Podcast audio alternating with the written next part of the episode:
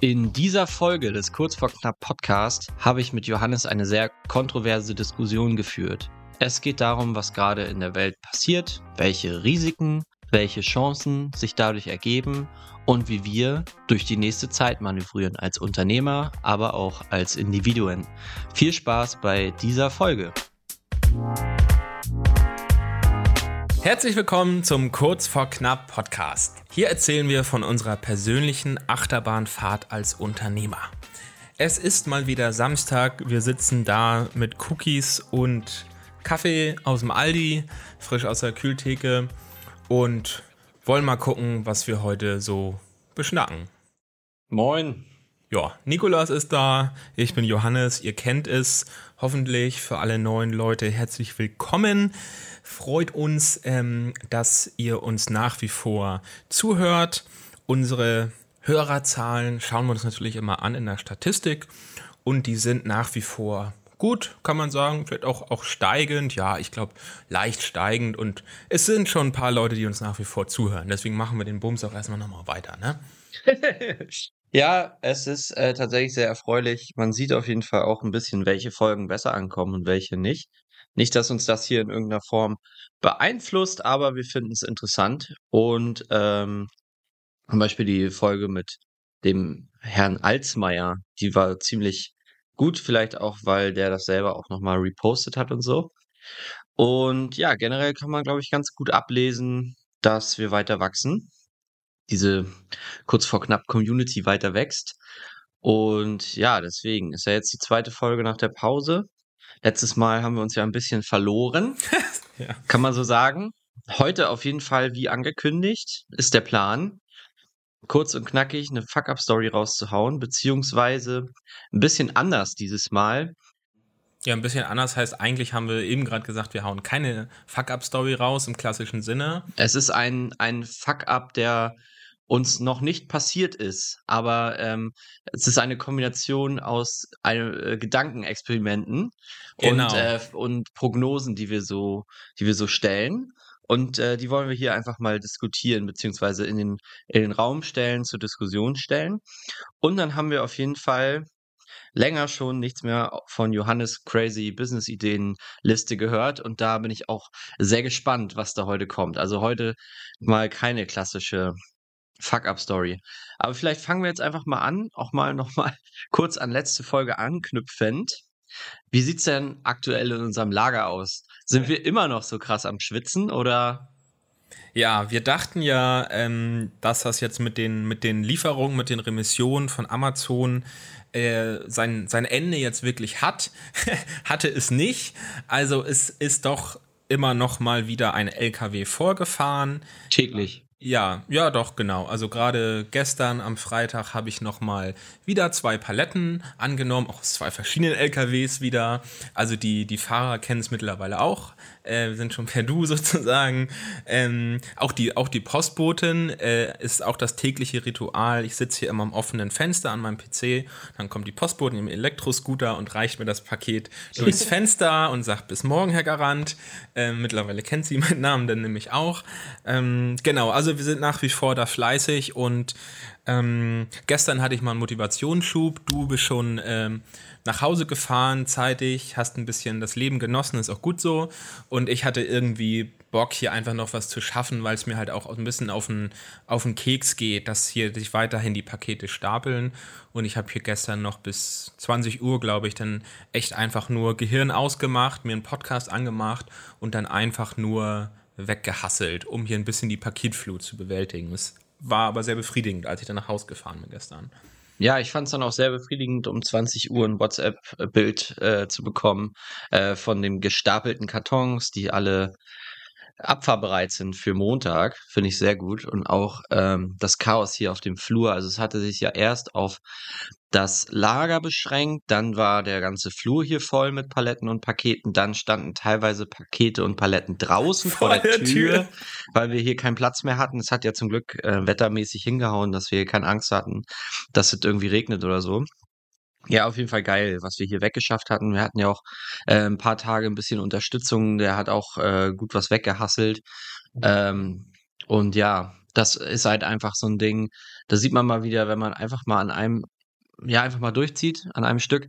Das, also so immer dieses Geplänkel, was wir sonst gemacht haben, mal eine, Stu mal eine Stunde nach Feierabend, bisschen was packen und so, bringt halt nicht voran. Ne? Muss ja echt einmal durchziehen. Ja, geil. Okay. Ähm, und dann, was passiert jetzt mit den Paketen? Also, das ist ja jetzt äh, schon mehr als ein Postwagen.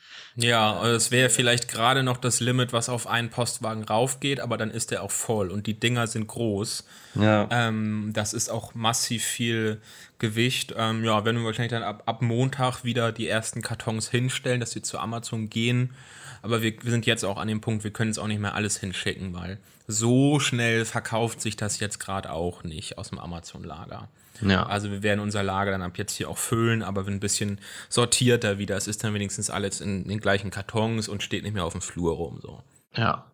Ja, also das wird jetzt äh, nebenbei immer noch weiter laufen. Wir müssen noch schwitzen, aber wir haben es jetzt unter Kontrolle und haben uns jetzt vielleicht ein bisschen dran gewöhnt, kann man schon fast sagen. Ja, ja, und es wird weniger. Also auch die Palettenlieferungen. Es werden nicht mehr drei pro Tag, sondern es wird dann mal eine und mal zwei. Aber es, genau, es nimmt ab langsam.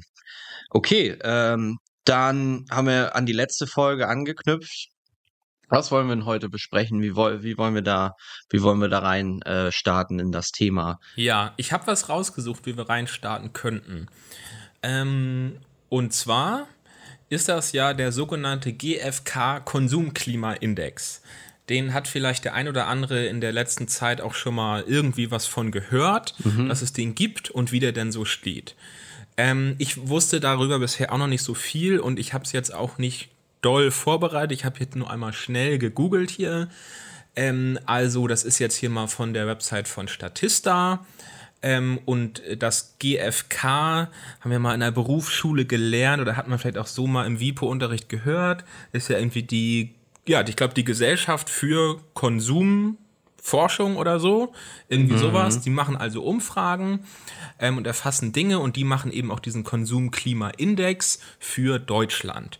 So, und das heißt, dort wird in regelmäßigen Abständen, und ich glaube, regelmäßig heißt mindestens monatlich, ähm, werden, wird halt eine repräsentative Menge von Konsumenten in Deutschland befragt, wie ihre, ja, ich glaube, ihre Konsumlust ist ähm, beziehungsweise genau bei der Befragung werden monatlich Personen ab 14 Jahren zu ihren Einkommens- und Konsumerwartungen innerhalb der nächsten zwölf Monate befragt.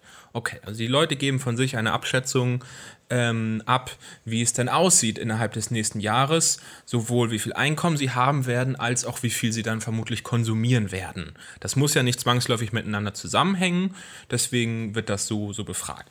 So, und ich habe jetzt hier von mir einfach mal Zahlen seit dem August 2020. Äh, man könnte sich sicherlich das auch noch mal länger holen, hätte ich jetzt gerne mal gemacht.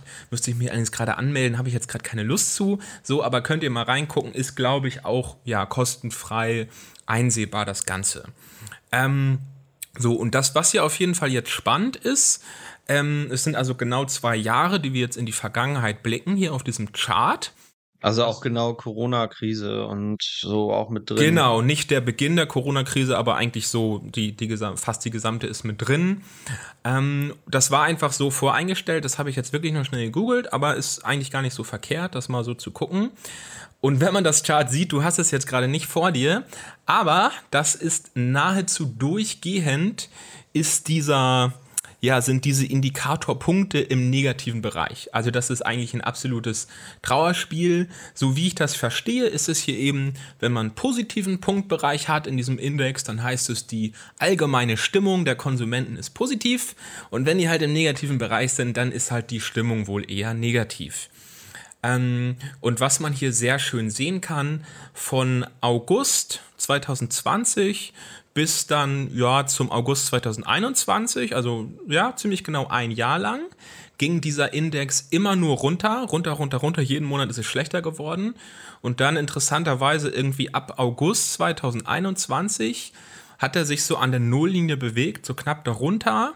Dann war es im November und Dezember, war der einmal ganz kurz über der Nulllinie. Ich denke mal, es ist vielleicht die Weihnachtszeit, keine Ahnung, auch neues Jahr. Vielleicht waren die Leute einfach positiv. So ein, so ein irrationaler Optimismus, dass man einfach hofft, im nächsten Jahr wird alles besser. Und dann zuverlässig ab Januar ist das Ding komplett in den Keller geprügelt worden. Und seitdem geht es nur bergab. Und zwar sensationell bergab. Ähm, äh, dass wir jetzt, jetzt bis zum September 2022 sind hier äh, sind hier schon die Zahlen. Ich glaube, das Chart ist ein bisschen verschoben. Eigentlich soll das, glaube ich, nur bis August sein. Ähm, ist der Index jetzt bei minus 36 Punkten. Ähm, das, ja, das sind jetzt erstmal für, die, für euch Zuhörer jetzt, jetzt irgendwelche Zahlen ohne Bezug, aber ich kann zumindest den Bezug in diesen zwei Jahreszeitraum mal einmal herstellen. Diese minus 36 Punkte sind das All-Time Low, der schlechteste Wert in den letzten zwei Jahren. Und ähm, im Jahr ja, hier im Jahr, im Jahr davor, also von August 2020 bis August 2021, war der Tiefstwert minus 15 Punkte. Das heißt, bei diesem Wert jetzt, diesen Monat, sind wir schon doppelt so tief wie im letzten äh, Jahreszeitraum da, der, der das tiefste, das tiefste Wert war. Ähm, und es ist hier einfach dramatisch gefallen. Und kann man mal gucken, wie es weitergeht in den nächsten Monaten, ob das noch weiter runtergeht aber es lässt sich einfach ablesen, die Erwartungen der hier befragten Konsumenten in Deutschland sind katastrophal für die Zukunft.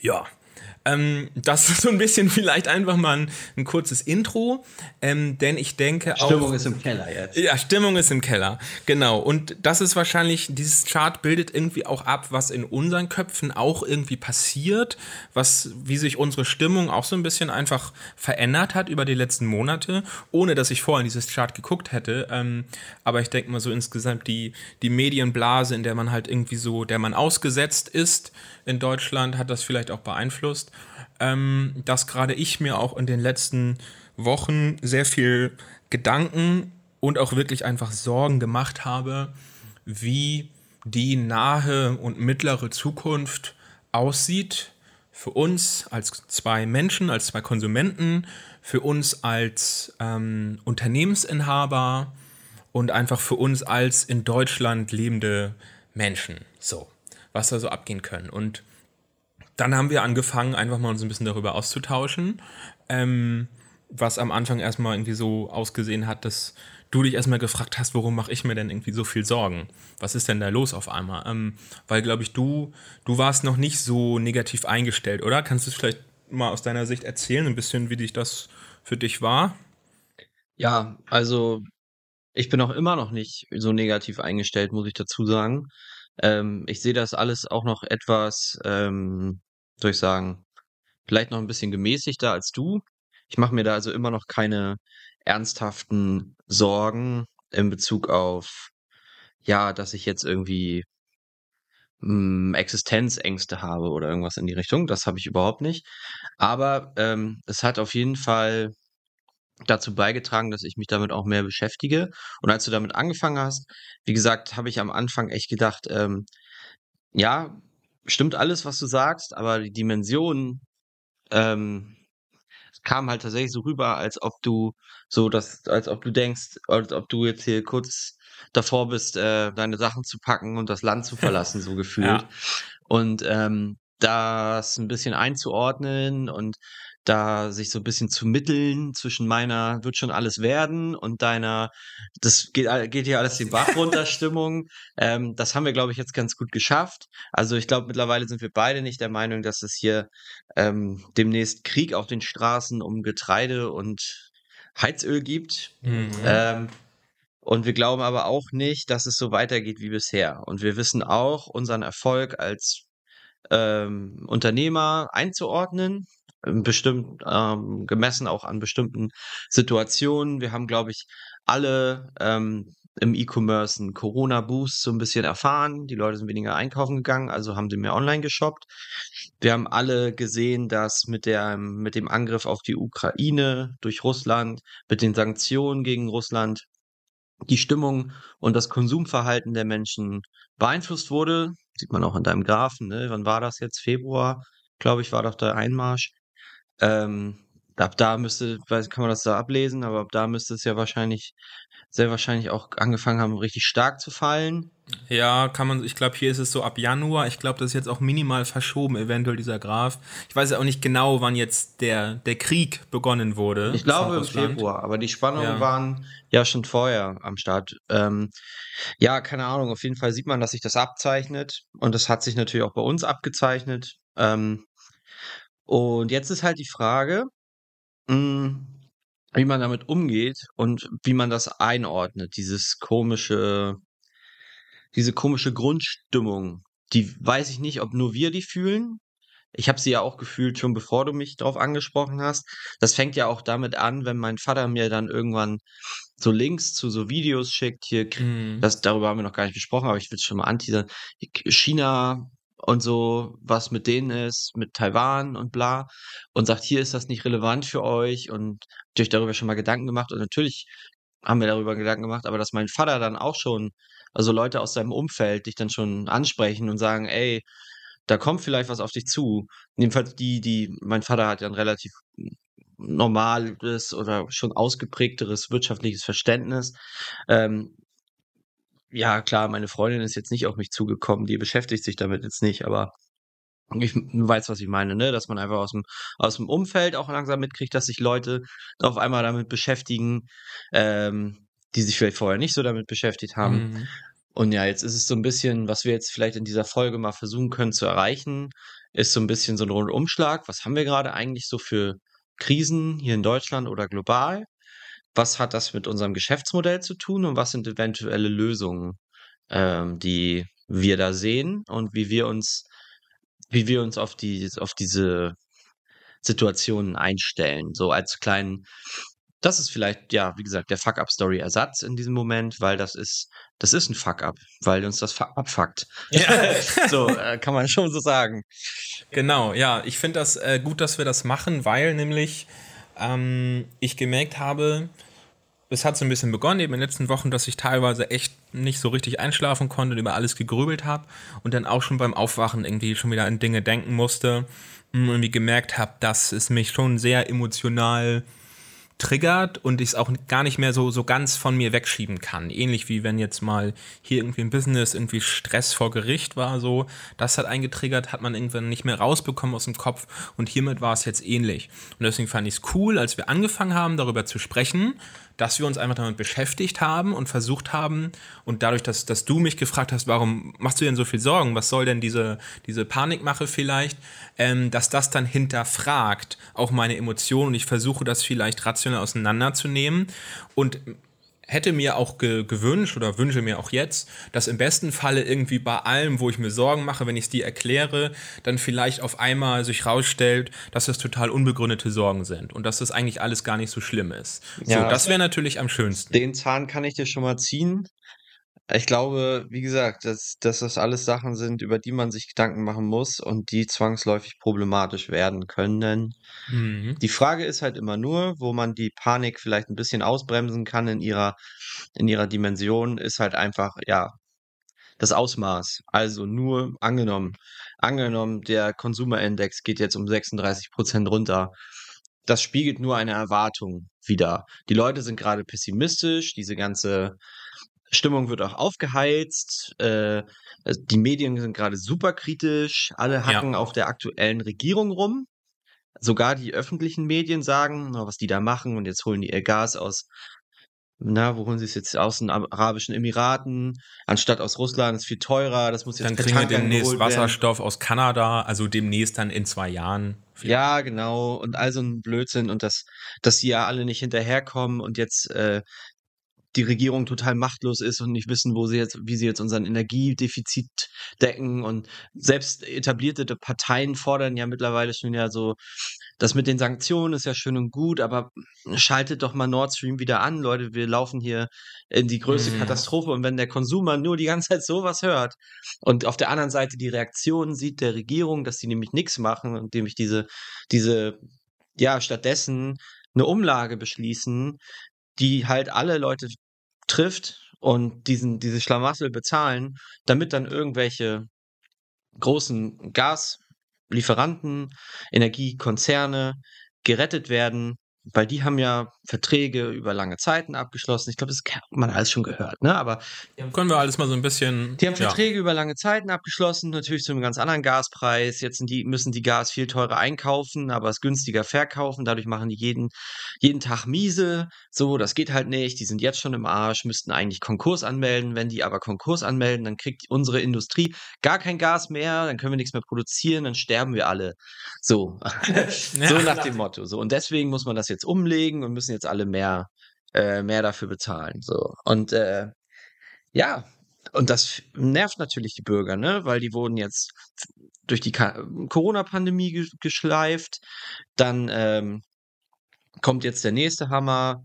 Und irgendwie fühlen die Leute sich vielleicht so ein bisschen, oder unsere Generation vor allem, äh, so, dass das gerade hier so ein Once in a, in, in, in a Lifetime Moment ist. So, wir, keine Ahnung, so wie die Leute, ich will das jetzt echt nicht vergleichen, aber nur mal so, äh, stell dir vor, du wärst jetzt, du warst Jugendlicher, als hier gerade der Zweite Weltkrieg losgebrochen ist. Mhm. Du hast das Gefühl, du bist irgendwo dabei, ähm, weil sich die Ereignisse auf einmal überschlagen und es wird immer heftiger und es kommt immer mehr auf dich zu. Und vielleicht ist das so was ähnliches jetzt, was in unseren Köpfen vorgeht. Es ist so too much information einfach und es passiert an so vielen Stellen so viel Scheiße. Ähm, ja, dass wir das vielleicht gar nicht verarbeiten können und dann daraus vielleicht so eine Panik entsteht. Das, ja. also nur mal so Mhm. Äh, genau. Wir können ja mal versuchen, ich würde gerne mal ein paar konkrete Punkte jetzt aufzählen, dass ihr hier nicht denkt, wir reden um den heißen Brei herum. Ein paar Themen, die ich jetzt mal spontan brainstorme, die wir vielleicht mal so nach und nach so ein bisschen abreißen können. Das eine ist, was du gerade schon gesagt hast, so ein bisschen das Thema Energieversorgung, Gaskrise, das jetzt über Gasversorger, Konzerne müssen gerettet werden, ähm, solche Dinge. Das ist das. Dann haben wir, fiel mir gerade ein, da haben wir noch nicht drüber gesprochen, das Thema EZB und Euro, Euroraum, Europa, Eurokrise. Allgemein, nicht nur der Euro, auch der Dollar wird massiv entwertet. Auch das, genau, aber ja. gerade mit der EZB in dem Kontext ist auch nochmal so ein Thema. Ja. Dann haben wir Geopolitik, ähm, Taiwan als sehr wichtigen äh, Standort auf dieser Welt aus gewissen Gründen, ähm, wo es dann eventuell Stress mit Taiwan, China, USA, so, da, da ist ein potenzieller Konflikt. Ja, Wert. nicht nur aus irgendeiner, also kann vielleicht für die, die es nicht noch nicht wissen oder so, also Taiwan ist ja Chip, Hauptstadt oder Chip, Hauptnation, kann man da sowas sagen? Ja. Die haben die modernsten und krassesten Chips. Mhm. Und die kann bis jetzt, Stand heute, auch keine andere Nation kann das bauen. Niemand anders hat das Wissen. Ja, in der Art und Weise, genau. Mhm, genau, daraus gehen halt, ähm, gehen dann auch verschiedene Dinge hervor, die uns tangieren und die unser Unternehmen tangieren. Aber also sehr direkt, aber dann auch indirekt durch diese Chip-Geschichte. Mhm, ja, und wir fangen wir einfach mal an, bevor ich versuche jetzt hier alles zu brainstormen. Fangen wir von mir aus mit diesem Taiwan-Konflikt mal an. Also, Taiwan ist einfach der Ort, der die ganze Welt sozusagen mit Mikroprozessoren versorgt. Ähm, es gibt natürlich auch anderswo auf der Welt Standorte, wo CPUs hergestellt werden können. Allerdings ist es wohl so, dass es zum einen in der Qualität einfach Taiwan der absolute Weltmarktführer ist und soweit ich weiß auch irgendwie in der Quantität. Einfach da kommt der Großteil aller Chips her. Ähm, und es ist halt wirklich, Mikroprozessoren sind ja wirklich das Rückgrat der gesamten modernen Menschheit. Und die sind halt wirklich einfach sowohl vom Know-how, die zu fertigen, als auch einfach von dem, was es an Maschinen braucht, um die zu fertigen. Das ist halt wirklich, ja, High-Tech. Das ist der Inbegriff von High-Tech. Ähm, und allein auch diese Maschinen, um so Mikroprozessoren zu fertigen, habe ich mir mal die eine oder andere Doku angeguckt. Das ist halt wirklich ein hochkomplexes Verfahren, wo es eigentlich auch nur eine Firma auf der Welt gibt. Ich glaube aus Schweden oder irgendwo da in diesem Bereich, ähm, die halt dieses Verfahren entwickelt hat, die darauf ihr Patent hat. Ich glaube, ja gut, muss mir jetzt gar nicht zu tief reingehen. Ähm, jedenfalls, und nur mit diesen Maschinen kann man Mikroprozessoren dieser Art fertigen, wie sie überall auf der Welt verwendet werden. So, und irgendwie stehen die halt alle da. Und da ist irgendwie das Know-how in die Industrie. So, und woanders auf der Welt werden auch Mikrochips gemacht, aber das sind nicht die, die man irgendwie braucht im Großen und Ganzen. Und in, so, also deswegen ist einfach dieser Standort, dieses kleine Fleckchen Erde so relevant, weil da sind diese Fabriken, da stehen diese Maschinen und da leben auch die Menschen, die Wissen in ihren Gehirn haben, wie man das bedient und wie man daraus ein Business macht. Und das kann man halt nicht einfach in ein Flugzeug laden und woanders hin fliegen. That's a problem. Ähm, oder das ist erstmal nicht das Problem, ähm, aber das Problem ist eben, dass Taiwan ja vor der Küste von China liegt ähm, und einfach ja, es irgendwann in der Historie mal so war, dass Taiwan wohl mal zu China gehört hat oder zum chinesischen Kaiserreich, wie auch immer man das irgendwie sagen will. Mm, und China als aufsteigende Weltmacht auf dem Weg zur Nummer 1 Weltmacht eben, ja, schon eigentlich, glaube ich, schon immer, aber jetzt eben erst recht eigentlich Anspruch auf Taiwan, ja, glaube ich, auch off offiziell schon erhebt und sagt, das gehört zu, zu China. Ähm, und der Rest der Welt sagt irgendwie nee und, und Taiwan selbst äh, will eben auch unabhängig sein, hat sich als unabhängig erklärt, dass sie sich eben nicht dem Regime von China sozusagen beugen möchten. Ähm, so, und das ist also ein potenzieller Konfliktherd, weil man nun nicht weiß, ob das nicht insofern äh, ja, eskaliert, dass China diese Ansprüche irgendwann halt mit Gewalt durchzusetzen versucht. Die versuchen es ja schon länger. Immer mal wieder gibt es ja auch ähm, von dem, von der chinesischen Regierung diese, na, wie nennen die das? Diese Agenda, die sie immer wieder vorstellen. Ja. Und da steht Taiwan immer wieder drauf. Mhm. Und ähm, ja, jetzt zum, zum Schluss hatte sich ja der Ton etwas verschärft, was aber immer wieder vergessen wird ähm, bei diesem ganzen Thema, ist ja, dass Taiwan zwar, also dass die taiwanesische Regierung da natürlich gar keinen Bock drauf hat, aber die Bevölkerung in Taiwan, die ist gar nicht so abgeneigt, so wie ich das verstanden habe. Mhm. Ähm, ja, und woran, ähm, also vielleicht kannst du es nochmal sagen, weil du es gerade so schön eingeleitet hast. Wie ist jetzt dieser Konflikt gerade zuletzt gegipfelt? Also was waren jetzt so die ja. letzten Ereignisse? Können wir einmal ganz kurz versuchen zusammenzufassen, genau. Also so dass das Ereignis, was man jetzt wahrscheinlich gehört hat, dass sozusagen die, die dritthöchste politische Person der USA äh, hat Taiwan besucht, so, und das halt China als eine, ein Offense äh, aufgefasst. Provokation. Als eine, als eine Provokation, genau. Und daraufhin hat dann China als Gegenreaktion massive Militärübungen rund um Taiwan herum eingeleitet und durchgeführt, die dabei auch schon, das ist ja schon in der Vergangenheit öfter an verschiedenen Stellen auf der Welt passiert, dass China tatsächlich auch schon die, sag mal, die, die Seerechte überschreitet. Es hat ja jedes Land, hat ja einen gewissen Abstand von der Küste, wo man dann sagt, das ist deren absolutes Territorium, das jetzt irgendwie neun Seemeilen sind oder was auch immer. Da gibt es so verschiedene Abgrenzungen, die normalerweise auch wirklich hart ähm, respektiert werden. Das ist eine Sache, die China auch oft schon überschritten hat. Auch in diesem Falle haben die halt Raketen abgeschossen. Die Raketen sind in dieser ja, außerordentlichen oder ganz irgendwie Handelszone oder was auch immer, wie man das nennt, Wirtschaftszone äh, in, vor dem Gewässer Taiwans eingeschlagen. Haben dort also, wenn man so will, eigentlich schon eine Grenze überschritten, wieder mit dieser Salamischeibentaktik, äh, wie man das ja auch nennt. Ähm, aber ja, bisher war es immer so, dass auch in diesem Falle wieder Taiwan da eben nicht entsprechend darauf reagiert hat, sondern das dann so eben hinnehmen muss irgendwie, weil eine Alternative wäre zum Beispiel nur halt irgendwie ja den einen Krieg beginnen so, aber deswegen ist das eben so schwierig, weil das natürlich eigentlich keiner will. So, aber das ist so ein bisschen, wie sich das mal wieder zugespitzt hat ähm, und vor allem, was eben diese Militärmanöver dort wohl waren. So zumindest wird es in unseren Medien gesagt, dass das halt ja, die Probe war, wie man Taiwan einnehmen würde, wie China das eben tun würde strategisch. Das haben sie dort angeblich geprobt. Ja. Ich habe eben auch nochmal nachgelesen, die haben ja auch Cyberangriffe, gab es vermehrt jetzt nach dem Besuch mhm. auf äh, staatliche Internetseiten und so. Ähm, die konnten aber größtenteils abgewehrt werden.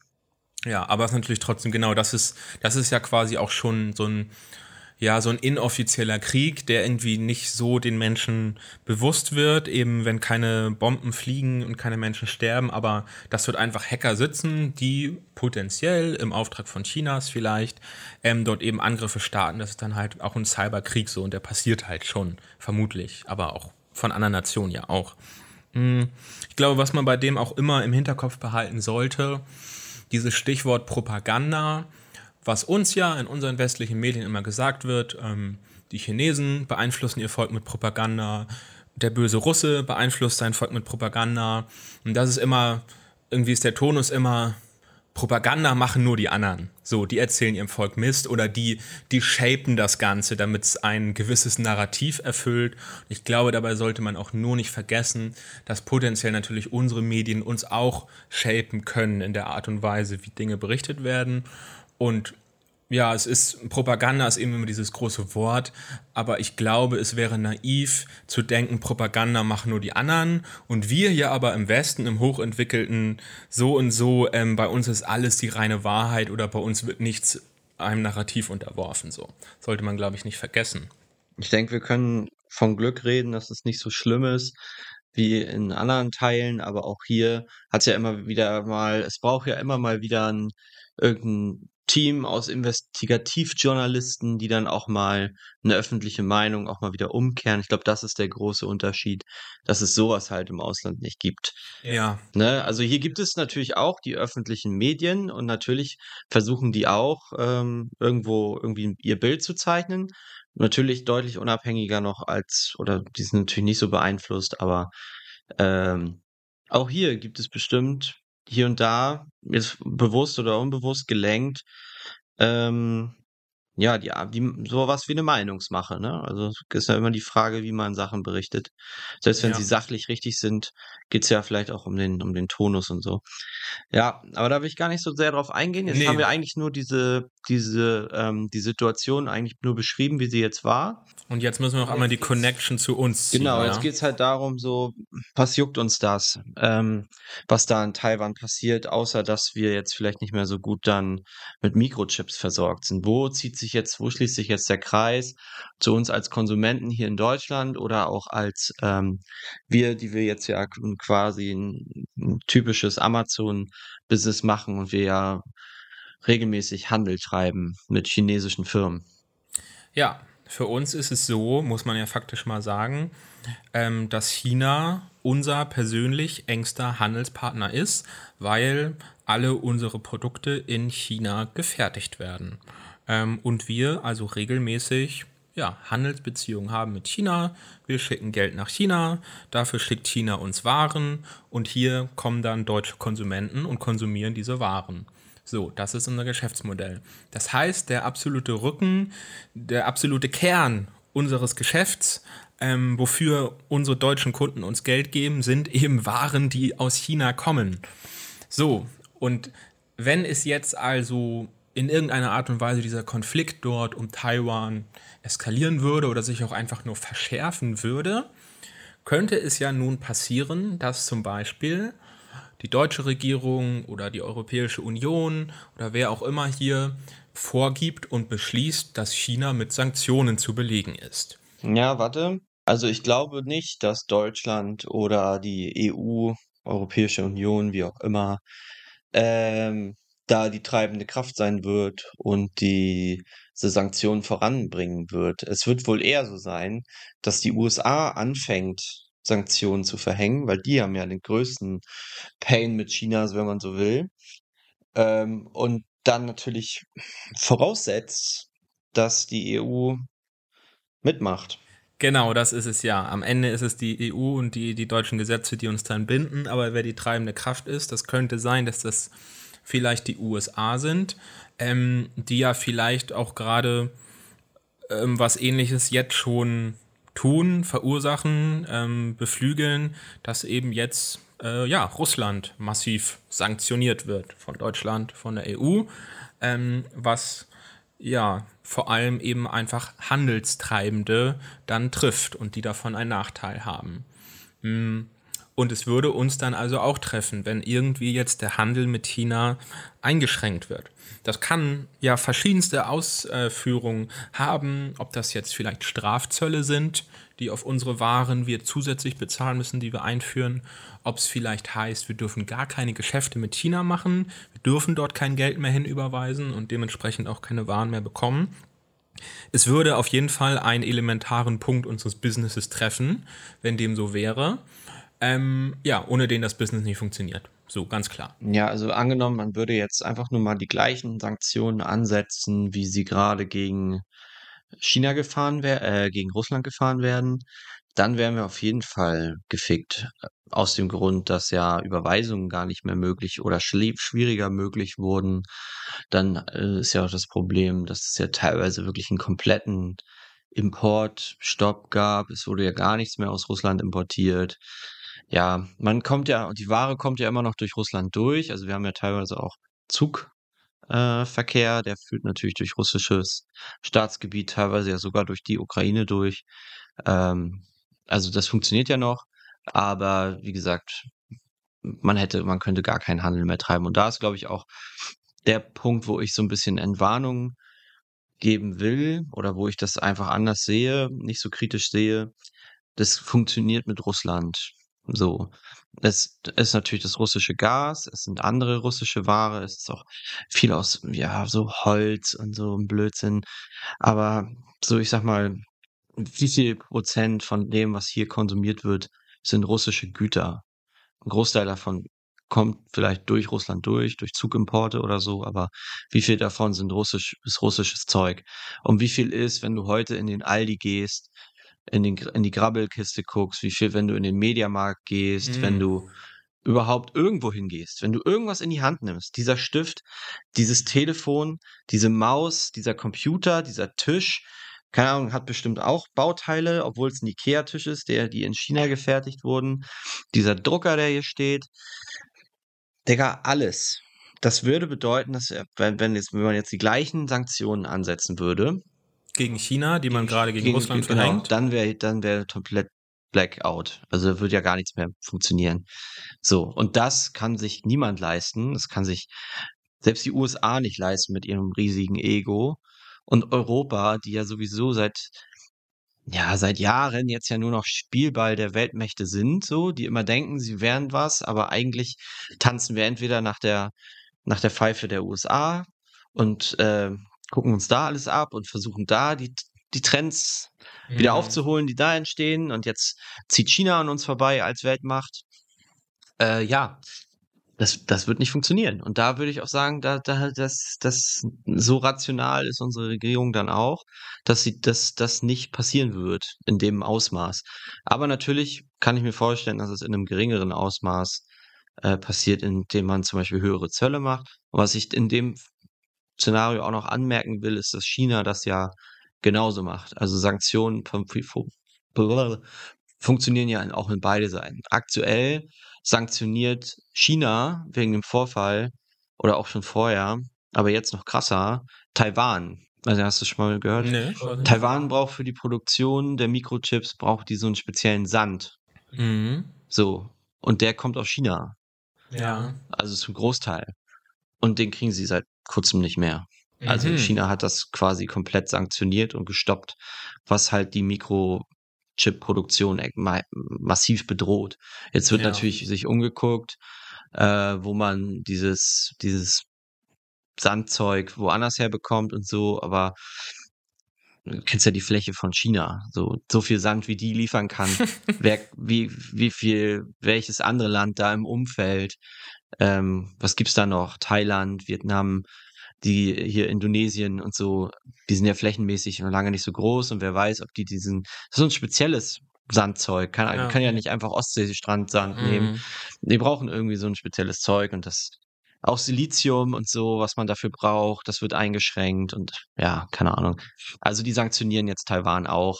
Ähm, genau. Ja, das ist also so ein, das ist auch spätestens dann der Punkt, wo es so ein bisschen dann um die, die individuelle Einschätzung oder, oder Optimismus oder Pessimismus auf die Zukunft geht.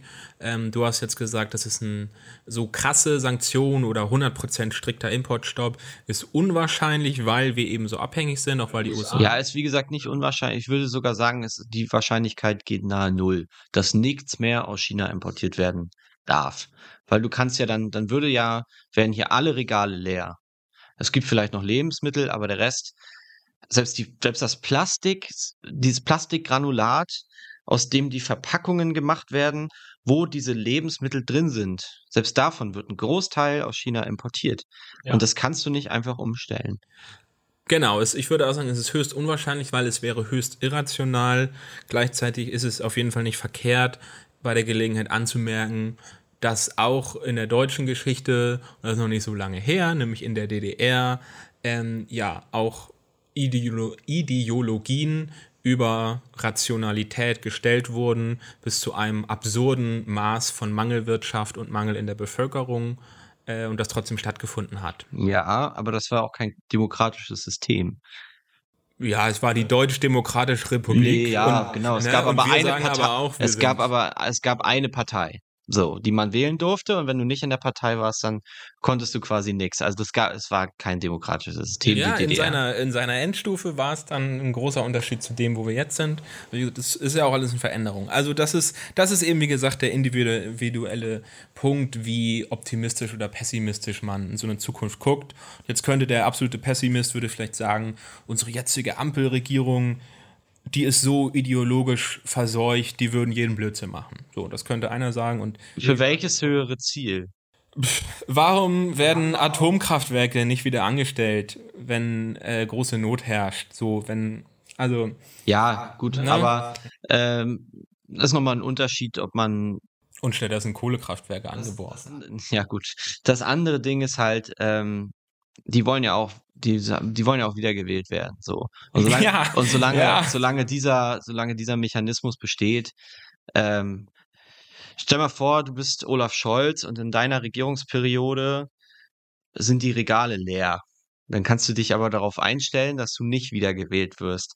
Und selbst wenn die Regale voll sind, aber alles in realer Kaufkraft 50, 70 Prozent teurer wird durch Importzölle, mhm. kannst du dir auch ausmalen, dass du nicht wiedergewählt wirst. Und da müsstest du schon, wo wir wieder bei Propaganda sind, da müsstest du schon eine so umfangreiche Gehirnwäsche betreiben, deine Ideologie so krass in die Köpfe der Menschen prügeln, dass die das akzeptieren und sogar vielleicht noch feiern. So wie das ja teilweise auch in der DDR war. Teilweise fanden die Leute das ja geil, dass man so unabhängig war ja. und so.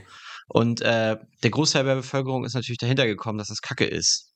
Weil es ja, also ja, aber keine Ahnung, guck, so funktioniert das ja. Oder Südkorea oder so. Ne? Es funktioniert. Solche krassen Sachen, Leute verhungern lassen aufgrund von einer Ideologie mhm. und äh, da so, sowas wird es hier, glaube ich, nicht geben. Da will ich zumindest mal kurz sagen, es ist jetzt zum Beispiel aktuell so, habe ich gerade gestern auch wieder ein Video gesehen von einer Rede, die Robert Habeck da jetzt gehalten hat. Ähm, wo er auch wieder, wo er mal ganz klar mit der Frage konfrontiert wurde, warum schalten wir denn Nord Stream 2 nicht an, um das Gasproblem zu lösen? Mhm. Der Druck wird immer größer auch. Genau, der Druck wird ja immer größer und da kommt dann immer ein bisschen dies und das wird dann erzählt. Aber basically ist dann auch die Aussage, mh, hm, dann würden wir unsere Glaubwürdigkeit und unser Gesicht verlieren vor Putin. So. Und das ist für mich auf jeden Fall ja keine, keine rationale Antwort darauf, sondern also da geht es dann um, um Gesicht verliehen, um Ehre, um, um Glaubwürdigkeit. Ja, aber das ist Politik. Also Politik ist immer im Staatenzusammenhang, ist ja immer auch noch, äh, das, du kannst ja nur dich als Staat behaupten, wenn du nach außen auch souverän auftrittst. So, das gibt, das hat man ja immer wieder gesehen an schwachen Staaten in der, in der Geschichte, die sich entweder selber mhm. nicht verteidigen konnten oder die, äh, deren, deren Regierung instabil waren.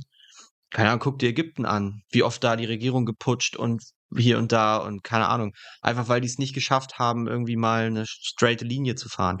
Und die, Regi und die Bevölkerung in sich total na, ist egal, das ist nochmal ein ganz anderes Thema. Aber es ist nicht unwichtig, als Staat nach außen äh, sich klar zu positionieren. Und es ist natürlich auch nachvollziehbar, dass wenn ich sage, so, ich brauche euer scheiß Gas nicht, fickt euch, Russland, wir drehen den Hahn ab, dass man dann nicht drei Wochen später, wenn man merkt, oh, das tut aber doch ganz schön weh im Geldbeutel, den Hahn dann wieder aufdreht. So.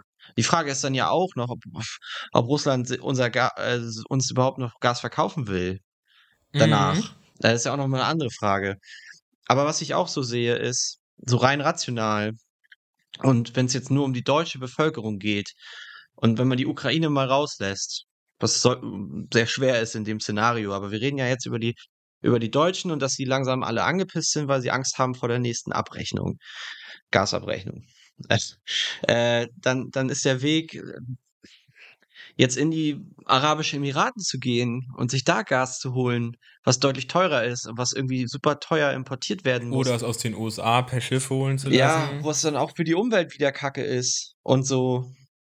Das ist auch keine Alternative. Also ich finde, das Argument von wegen, ähm, dass du das jetzt scheiße findest, dass er Nord Stream 2 nicht wieder anstellt wegen Gesicht verlieren, mhm. ähm, wie gesagt, den Punkt kann ich nachvollziehen, aber er sollte Nord Stream 2 äh, aus anderen Gründen wieder anstellen, nämlich weil die Alternativen, die er, die sie ja, ja versucht haben aufzutun, absolut beschissen sind und eigentlich überhaupt kein gangbarer Weg. Und wir, ja, müssen da, aber das ist halt unsere Meinung.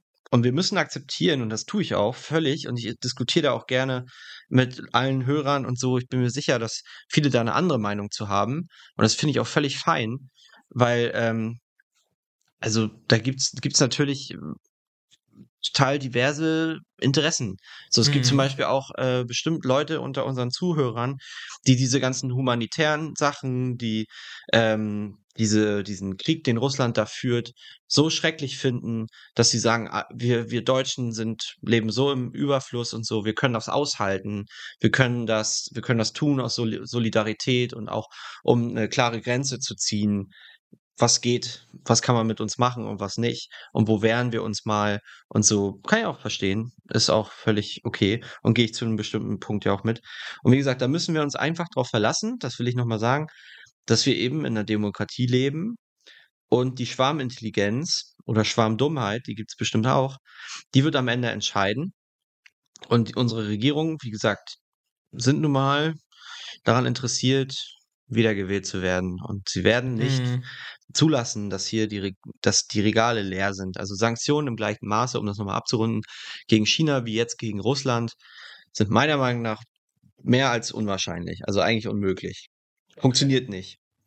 Gut, wie wahrscheinlich auch immer das sein mag, können wir Aber nicht wir beurteilen. Reden, mal, reden wir über den anderen Fall, reden wir über die, über die Strafzölle. Das, was da viel, will ich nämlich hin, genau. Das, das, was viel wahrscheinlicher ist, ist einfach, dass man sagt, okay, Leute, wir wollen, wir haben jetzt irgendwie, also die, unsere Regierung würde vielleicht sowas sagen wie, wir haben jetzt Stress mit China, obwohl wir natürlich überhaupt keinen Stress mit China haben. Die USA hat Stress mit China, weil die mhm. natürlich mit Taiwan einen wichtigen ist egal. Auf jeden Fall, irgendwie entscheidet sich die äh, deutsche Regierung jetzt auch Stress mit China haben zu wollen, um das der USA recht zu machen oder weil sie es irgendwie selber wollen, keine Ahnung. Und entscheiden sich jetzt, okay, deutsche Unternehmen, die mit China handeln, müssen jetzt äh, tiefer in die Tasche greifen, um damit natürlich langfristig den Umschwung zu schaffen, sich, dass sich die, dass sich die, äh, soll ich sagen, dass sich Leute wie uns dann umorientieren müssen. So, um sie unter Druck zu setzen und dann, weil das machst du ja, du steuerst ja damit. Steuern sind Steuerungsinstrumente, so haben wir es in VWL Grundkurs im Studium gelernt. Ähm, du erhebst Zölle auf bestimmte Waren und das sorgt eben dafür, dass damit ausgeglichen wird, dass du nicht überschwemmt wirst mit, wenn in dem Moment, wo offener Handel treibt, könnte ja China auch seine günstigen Produkte hier einfach so verkaufen. wenn du jetzt, und würde damit deutsche Unternehmen total unter Druck setzen, die könnten dem Preisdruck vielleicht nicht standhalten. Also erhebt man Zölle, um das Niveau anzuheben. Oder man sagt zum Beispiel, es ist, man will Industrien zum Beispiel schützen. Zum Beispiel angenommen, man importiert jetzt äh, Autos aus China, mal angenommen, ähm, dann würden die wahrscheinlich deutlich höher bezollt werden, weil man ja auch eine deutsche Autoindustrie hat. Und man will, und die deutsche Autoindustrie total wichtig ist in Deutschland. Und deswegen will man nicht, dass, weißt du? Mhm. So. Also es kommt immer auf den, auf den jeweiligen Industriesektor an, auf die Produkt, Warenklasse ähm, kann Deutschland das selber produzieren. Dann sind im, tendenziell die Zölle höher. Sind es Waren wie zum Beispiel Elektronik und so? Wir, kennen, wir haben ja selber Elektronikprodukte. Da sind die Zölle ja fast null, marginal eigentlich, weil wir genau wissen, dass wir die Rohstoffe und die Produktion hier in Deutschland nicht haben, um in dem Maß Elektronik zu produzieren. So funktioniert es ja. Und dann wird es wahrscheinlich so sein, dass die Waren, die bis jetzt, so wie Elektronikprodukte, äh, fast nicht versteuert, nee, wie sagt man denn das? Wo fast kein Mit Zoll, Zoll belastet werden. Ja. ja, genau, wo fast kein Zoll angefallen sind, dass die dann auf einmal auch ordentlich Zoll kriegen. So, das würde also heißen, dein, keine Ahnung, dein, dein Laptop oder deine, dein Ladekabel, was du dir dann kaufst im Mediamarkt, ist dann auf einmal doppelt so teuer. Ja. Ja, so, das heißt, wir haben also jetzt mit unserem unternehmerischen Denken ein potenzielles Risiko ähm, herausgefunden, festgestellt. Jetzt ja, die Frage, was. Uns würde das aber nur ficken. Mal, Entschuldigung, das ist immer diese Schimpfwörter sage, das ist ja ganz schlimm. Das ist ja alles piepen.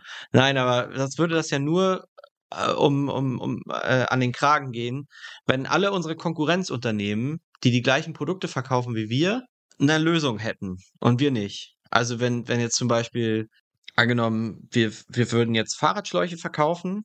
So, und wir verkaufen Fahrradschläuche aus China und alle anderen verkaufen auch Fahrradschläuche, aber eben aus Deutschland, Italien, Spanien, aus dem EU-Raum oder so. Dann wären denen das total egal, die könnten ihre Preise weiter so fahren und wir wären die einzigen, die unsere Preise anheben müssten, weil wir auf einmal mit Zoll belastet werden. Könnte ja sein. Mhm. Wenn jetzt aber alle aus unserer Nische alle Fahrradschlauchhersteller ihre Scheiße aus China bekommen und alle auf einmal mehr Zoll bezahlen, steigen die Preise für Fahrradschläuche generell für den Konsumenten. Und dann ist es auch, und trotzdem sinkt ja nicht der Bedarf an Fahrradschläuchen. Ist ja genauso wie hier jetzt alle Tankstellen haben gerade hohe Preise. Ja. So, und äh, du tankst ja trotzdem weiter dein Auto. Und wenn du mit dem Fahrrad zur Arbeit fährst, wirst du dir auch bei einem kaputten Schlauch weiterhin entweder ein Flickset und wenn das nicht mehr hilft, einen neuen Fahrradschlauch kaufen. So, du kommst nicht drum herum. Du wirst jetzt nicht dein Konsumerverhalten komplett verändern, nur weil es teurer wird. Was heißt das also? Wie könnten wir uns jetzt einen unfairen Vorteil verschaffen? Ja, ob es jetzt ein unfairer Vorteil ist oder generell, wie müssen wir jetzt darauf reagieren, wenn wir wissen, das ist ein Risiko? Dann wäre unsere, müssen wir also gucken, wo können wir unsere Waren fertigen lassen, was nicht China ist. So. Und ähm, oder zum Beispiel auch nicht, ähm, darf man auch nicht vergessen, was denn mit Indien zum Beispiel? Indien, also ich kenne ja auch Leute, die in Indien oder Pakistan produzieren mhm. lassen. Aber Indien und Pakistan müsste man dann auch, man müsste dann auf einmal, und das ist so absurd, weil das gab es vorher in, unserer, in unseren Prozessen gar nicht. Wir müssen auf einmal unsere Supplier danach auswählen, in welchem Land sie sind und mit welchen Ländern dieses Land wirtschaftlich enger eng verbunden ist. Ich weiß es jetzt nicht, aber ich könnte mir zum Beispiel vorstellen, dass China und Indien so rein von der Politik, die da so abgeht, relativ eng miteinander verbunden sind. Genauso wie Indien und Russland ja relativ eng miteinander mhm. verbunden sind. So, und wenn dann auf einmal Sanktionen gegen China kommen und wir stellen unsere Produktion auf Indien um und dann, und Indien wird genauso sanktioniert, ein paar Monate später, weil man merkt, jetzt die Inder fangen das irgendwie alles auf und so und äh, weißt du, dann haben wir auch nichts gewonnen. Also wir müssten dann tatsächlich echt irgendwie in den EU-Raum oder in die USA, weil mit denen stehen wir ja historisch ziemlich gut. Ja. Oder nach Afrika, die ja mit China das ist auch wieder ein Problem. Die Chinesen gehören ja so viele Häfen in. Weißt du, ja. wer weiß denn, ob wir aus Afrika dann überhaupt noch Ware rauskriegen? Ja. Die könnten uns ja komplett abkapseln, wenn sie Lust hätten. Wenn wir die Chinesen ärgern, vielleicht fangen die an, uns zu ärgern. Vielleicht kommt dann auch aus Afrika keine Ware mehr nach Europa, wenn die die Häfen dicht machen. Keine Ahnung. Könnte passieren. Ja, aber um das erstmal ein bisschen einmal in die Theorie zurückzuholen ins Allgemeine, also wir müssten unsere Waren von woanders herkriegen und das ist einfach ein Riesenproblem, wäre eine Riesen-Challenge, weil wir natürlich zum einen überhaupt erstmal Hersteller finden müssen, die unsere Produkte fertigen können, so wie wir sie haben, wie unsere Kunden sie kennen, wie unsere Produktlistings ausgelegt sind und wir Fotos haben. So müssen die Produkte auch sein. Ähm, und abgesehen davon, dass das schwierig ist, einfach jemanden zu finden, muss das Ganze sich halt auch noch rechnen wirtschaftlich, weil sonst ähm, funktioniert es nicht. Dann genau, können wir nichts mehr verkaufen. So. Das ist auch eine Frage, die man natürlich durchaus zweiseitig besehen kann, ne? Also man, wir könnten jetzt sagen, das muss ich ja noch rechnen, aber das ist ja natürlich ganz logisch, dass wir dann nicht die gleichen Preise aufrufen können wie jetzt. Und es ist aber vielleicht in dem Moment, wo das Szenario nicht eintritt, ist es dann vielleicht ein bisschen verschenkt. Trotzdem hat man, spart man sich ja eine Menge Kopfschmerzen, wenn man nicht mehr mit den Chinesen handelt. Ist ja auch nicht so, als ob das toll ist. Mhm. Aber ähm, Preis ist nochmal eine andere Sache. Wenn dann nämlich das so ist, dass alle Fahrradschlauchhersteller es nicht geschafft haben, rechtzeitig umzusteigen, ihre Produktion umzulagern in ein anderes Land und wir die einzigen wären, die das rechtzeitig geschafft hätten, dann wäre unser Preis wahrscheinlich immer noch besser als der, den die dann verlangen müssten für ihre Waren. Hm, wenn das aber nicht eintritt oder in dieser Zwischenphase, wo das, äh, wo wir quasi schon deutsche spanische, italienische Produkte verkaufen, mhm. müssen, äh, in der Zeit würden wir wahrscheinlich weniger verkaufen als unsere Konkurrenz, weil außer dem Preis und ein bisschen Marketing und so sich die Produkte wahrscheinlich nicht so groß unterscheiden. Aber ab dem Moment, wo es dann umswitcht, sind wir dann, würden, hätten wir dann den Vorteil. Wir haben ja gesagt, wir wollen auch Lösungen aufzeigen. Das ist eigentlich die einzige Lösung. Dass man vorher die Pille schluckt und wenn es nicht ein, man kann das auch immer so super als Marketinginstrument verwenden und so. Vielleicht, ja, vielleicht kriegt man auch die, die Industrie hierher. Ich könnte mir sogar vorstellen, dass das ein extrem Boost für die europäische, dass wir wieder ein produzierendes Land werden aufgrund solcher Sanktionen, weil wir auf einmal müssen. Aber das ja, dauert, genau. das dauert Wenn Zeit. Müsste sicherlich, ja. Genau, es ist also es ist auf jeden Fall eine Riesenhürde, so oder so. Und die Frage ist auch, ähm, macht man das erst, wenn auf einmal die Strafzölle da sind, wenn es nicht mehr anders geht, stellt man dann um, dann hat man ein Problem. Oder machen wir es jetzt proaktiv, weil wir sagen, wir halten es für wahrscheinlich oder für möglich. Das ist ein Risiko, was wir nicht eingehen können, egal wie unwahrscheinlich es ist. Und deswegen stellen wir jetzt um und versuchen jetzt europäische Supplier zu finden. Ich glaube, was wir machen müssen, Jetzt in unserem ganz konkreten Fall mhm. und wie ich es auch allen anderen FBA-Sellern wahrscheinlich raten würden, die 100% Asien-Sourcing machen, ist, sich Freiheit zu kaufen im Sinne von Agilität. Also, dass man die Möglichkeiten hat zu switchen. Ich habe ja auch schon mit ein paar FBA-Sellern gesprochen, die haben tatsächlich für ein und das gleiche Produkt mehrere Hersteller. Zum Beispiel Maxi mhm. damals.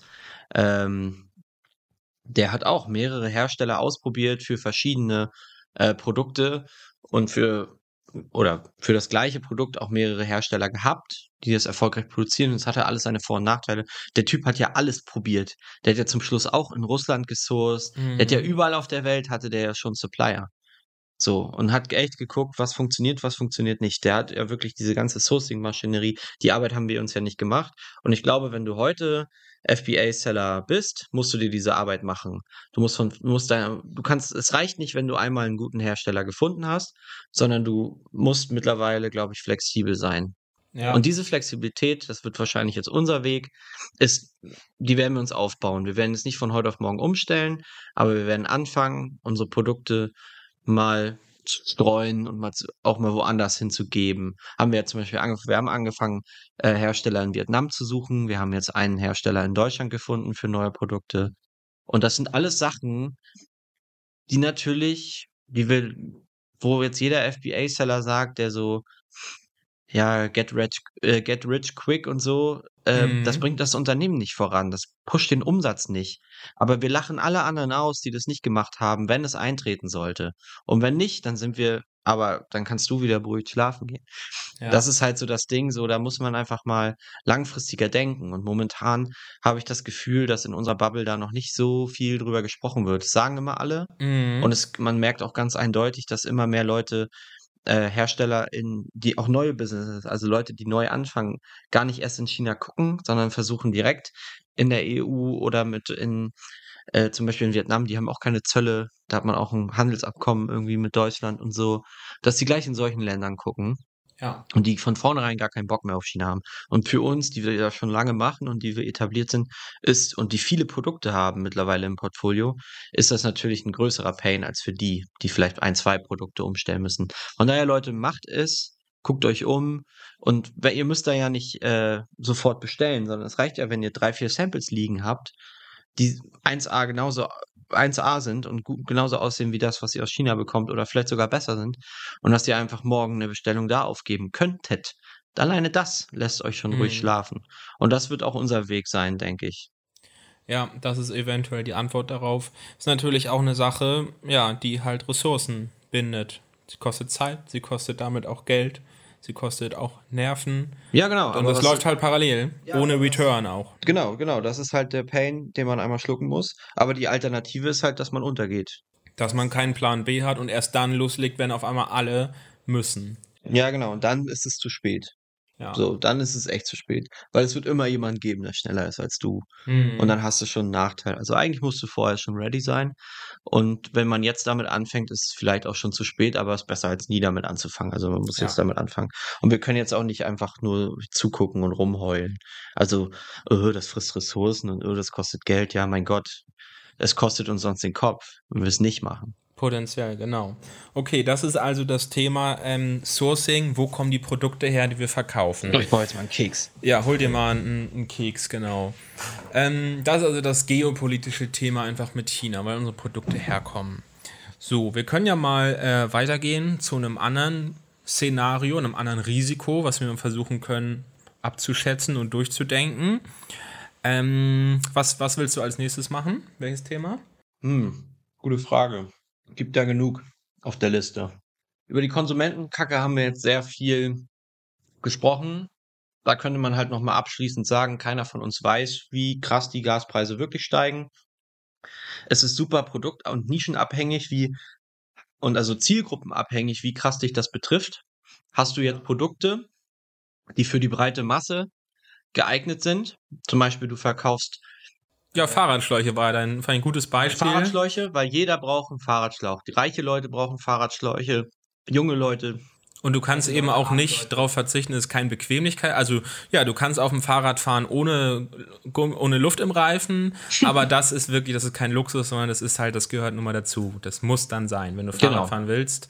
Und wenn du dir kein Auto mehr leisten kannst oder so, dann fährst du halt Fahrrad. Deswegen ist es ein gutes Beispiel, wo man eher unabhängig ist, wenn man Fahrradschläuche wirklich hat als Business. Ähm, nee, ich wollte auf einen anderen Punkt hinaus. Mhm. Also klar, Fahrradschläuche sind kein Luxusgut und werden natürlich auch für höhere Preise noch gekauft. Aber zum Beispiel, weil es ist kein Luxusgut, sondern es ist ein, ein Gut, was man braucht. Es ist wie ein Grundnahrungsmittel gefühlt fürs Fahrradfahren. ist der Fahrradschlauch. Aber zum Beispiel Töpfe, Pfannen, Besteck, mal ganz Haushaltsprodukte, allgemein, Pfeffermühlen. Mhm. Die Leute, die einen Salzstreuer zu Hause haben, eine Pfeffermühle zu Hause haben, die, der, das, die fällt runter, ist kaputt. Überlegen sich, da musst du halt gucken. Du als, sagen wir mal, du hast so hohes Einkommen, mittleres Einkommen, niedriges Einkommen. Der mit dem hohen Einkommen, der hat keinen Bock, das Salz auf sein Frühstücksei direkt aus der Papp-Jodsalzpackung zu kippen. Der wird sich auch für drei, für fünf, sechs, sieben Euro einen neuen Salzstreuer kaufen, weil er sich das leisten kann. Mhm. Egal wie hoch seine Gasrechnung ist. Egal wie hoch seine Gasrechnung ist.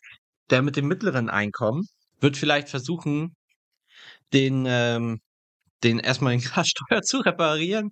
Und wenn das nicht, wenn, wenn das nicht funktioniert mit dem Salzsteuer reparieren, dann wird der sich vielleicht ein, zwei Monate warten, bisschen Geld sparen und sich dann einen neuen Salzsteuer kaufen. Mhm. So, gefickt sind nur die Leute mit den niedrigen Einkommen mal wieder in unserer Gesellschaft. Das sind die, die am meisten Steuern zahlen, direkt und indirekt. Das sind die, die jetzt die hohen Gaspreise ausbaden müssen, weil sie auch wohnen müssen. Mhm.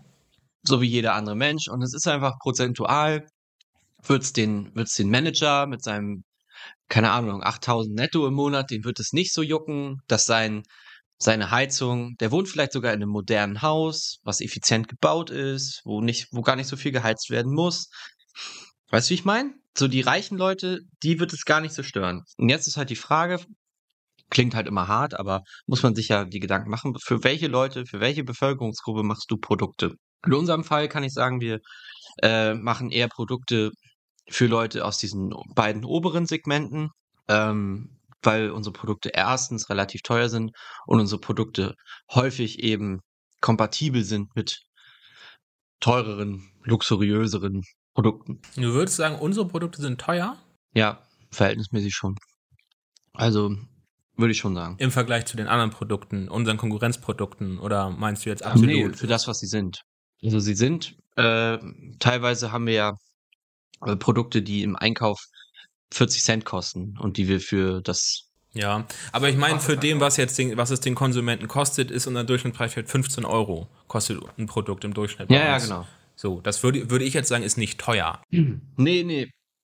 In absoluten Zahlen auf keinen Fall. Würden wir Fahrräder verkaufen, würde ich sagen, aber so. Jetzt ne? mal rein, äh, rein, rein logisch gesehen und dieses Feedback kriegen wir ja auch oft von Leuten, die, die keine Ahnung haben, die selber nicht zu unserer Zielgruppe gehören. Mhm die sagen dann, für so ein Stück Plastik bezahle ich keine 15 Euro. Oder was soll sowas? Wofür braucht man das? Da unsere Produkte sind wirklich Produkte für Leute, für eine ganz spezielle Zielgruppe, und das ist eine kaufkräftige Zielgruppe. Die sehr proaktiv denkt. Und die vor allem äh, auf den, äh, darauf bedacht ist, ihre Wertgegenstände zu schützen. So. Und muss man mal so hart sagen, Leute, die unter 1000 Euro im Monat netto verdienen, und vielleicht von Sozialhilfe gestützt werden, haben dieses, Lux haben dieses Luxusproblem nicht, ihre ja. Wertgegenstände zu schützen. Und das sind aber leider genau die, die an Kaufkraft am meisten einbußen werden durch diese ganze Geschichte.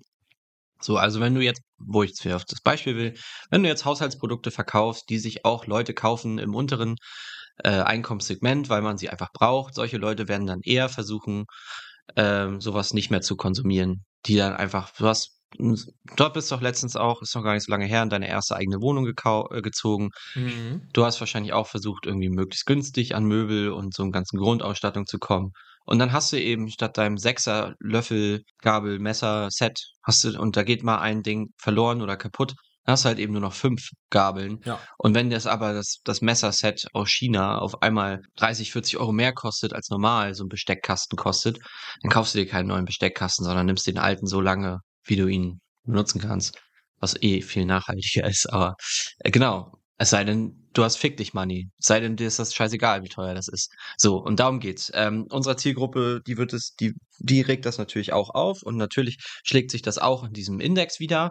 Aber es sind halt eben die Leute, die trotzdem konsumieren, obwohl es ihnen wehtut oder weil sie es sich halt eben leisten können.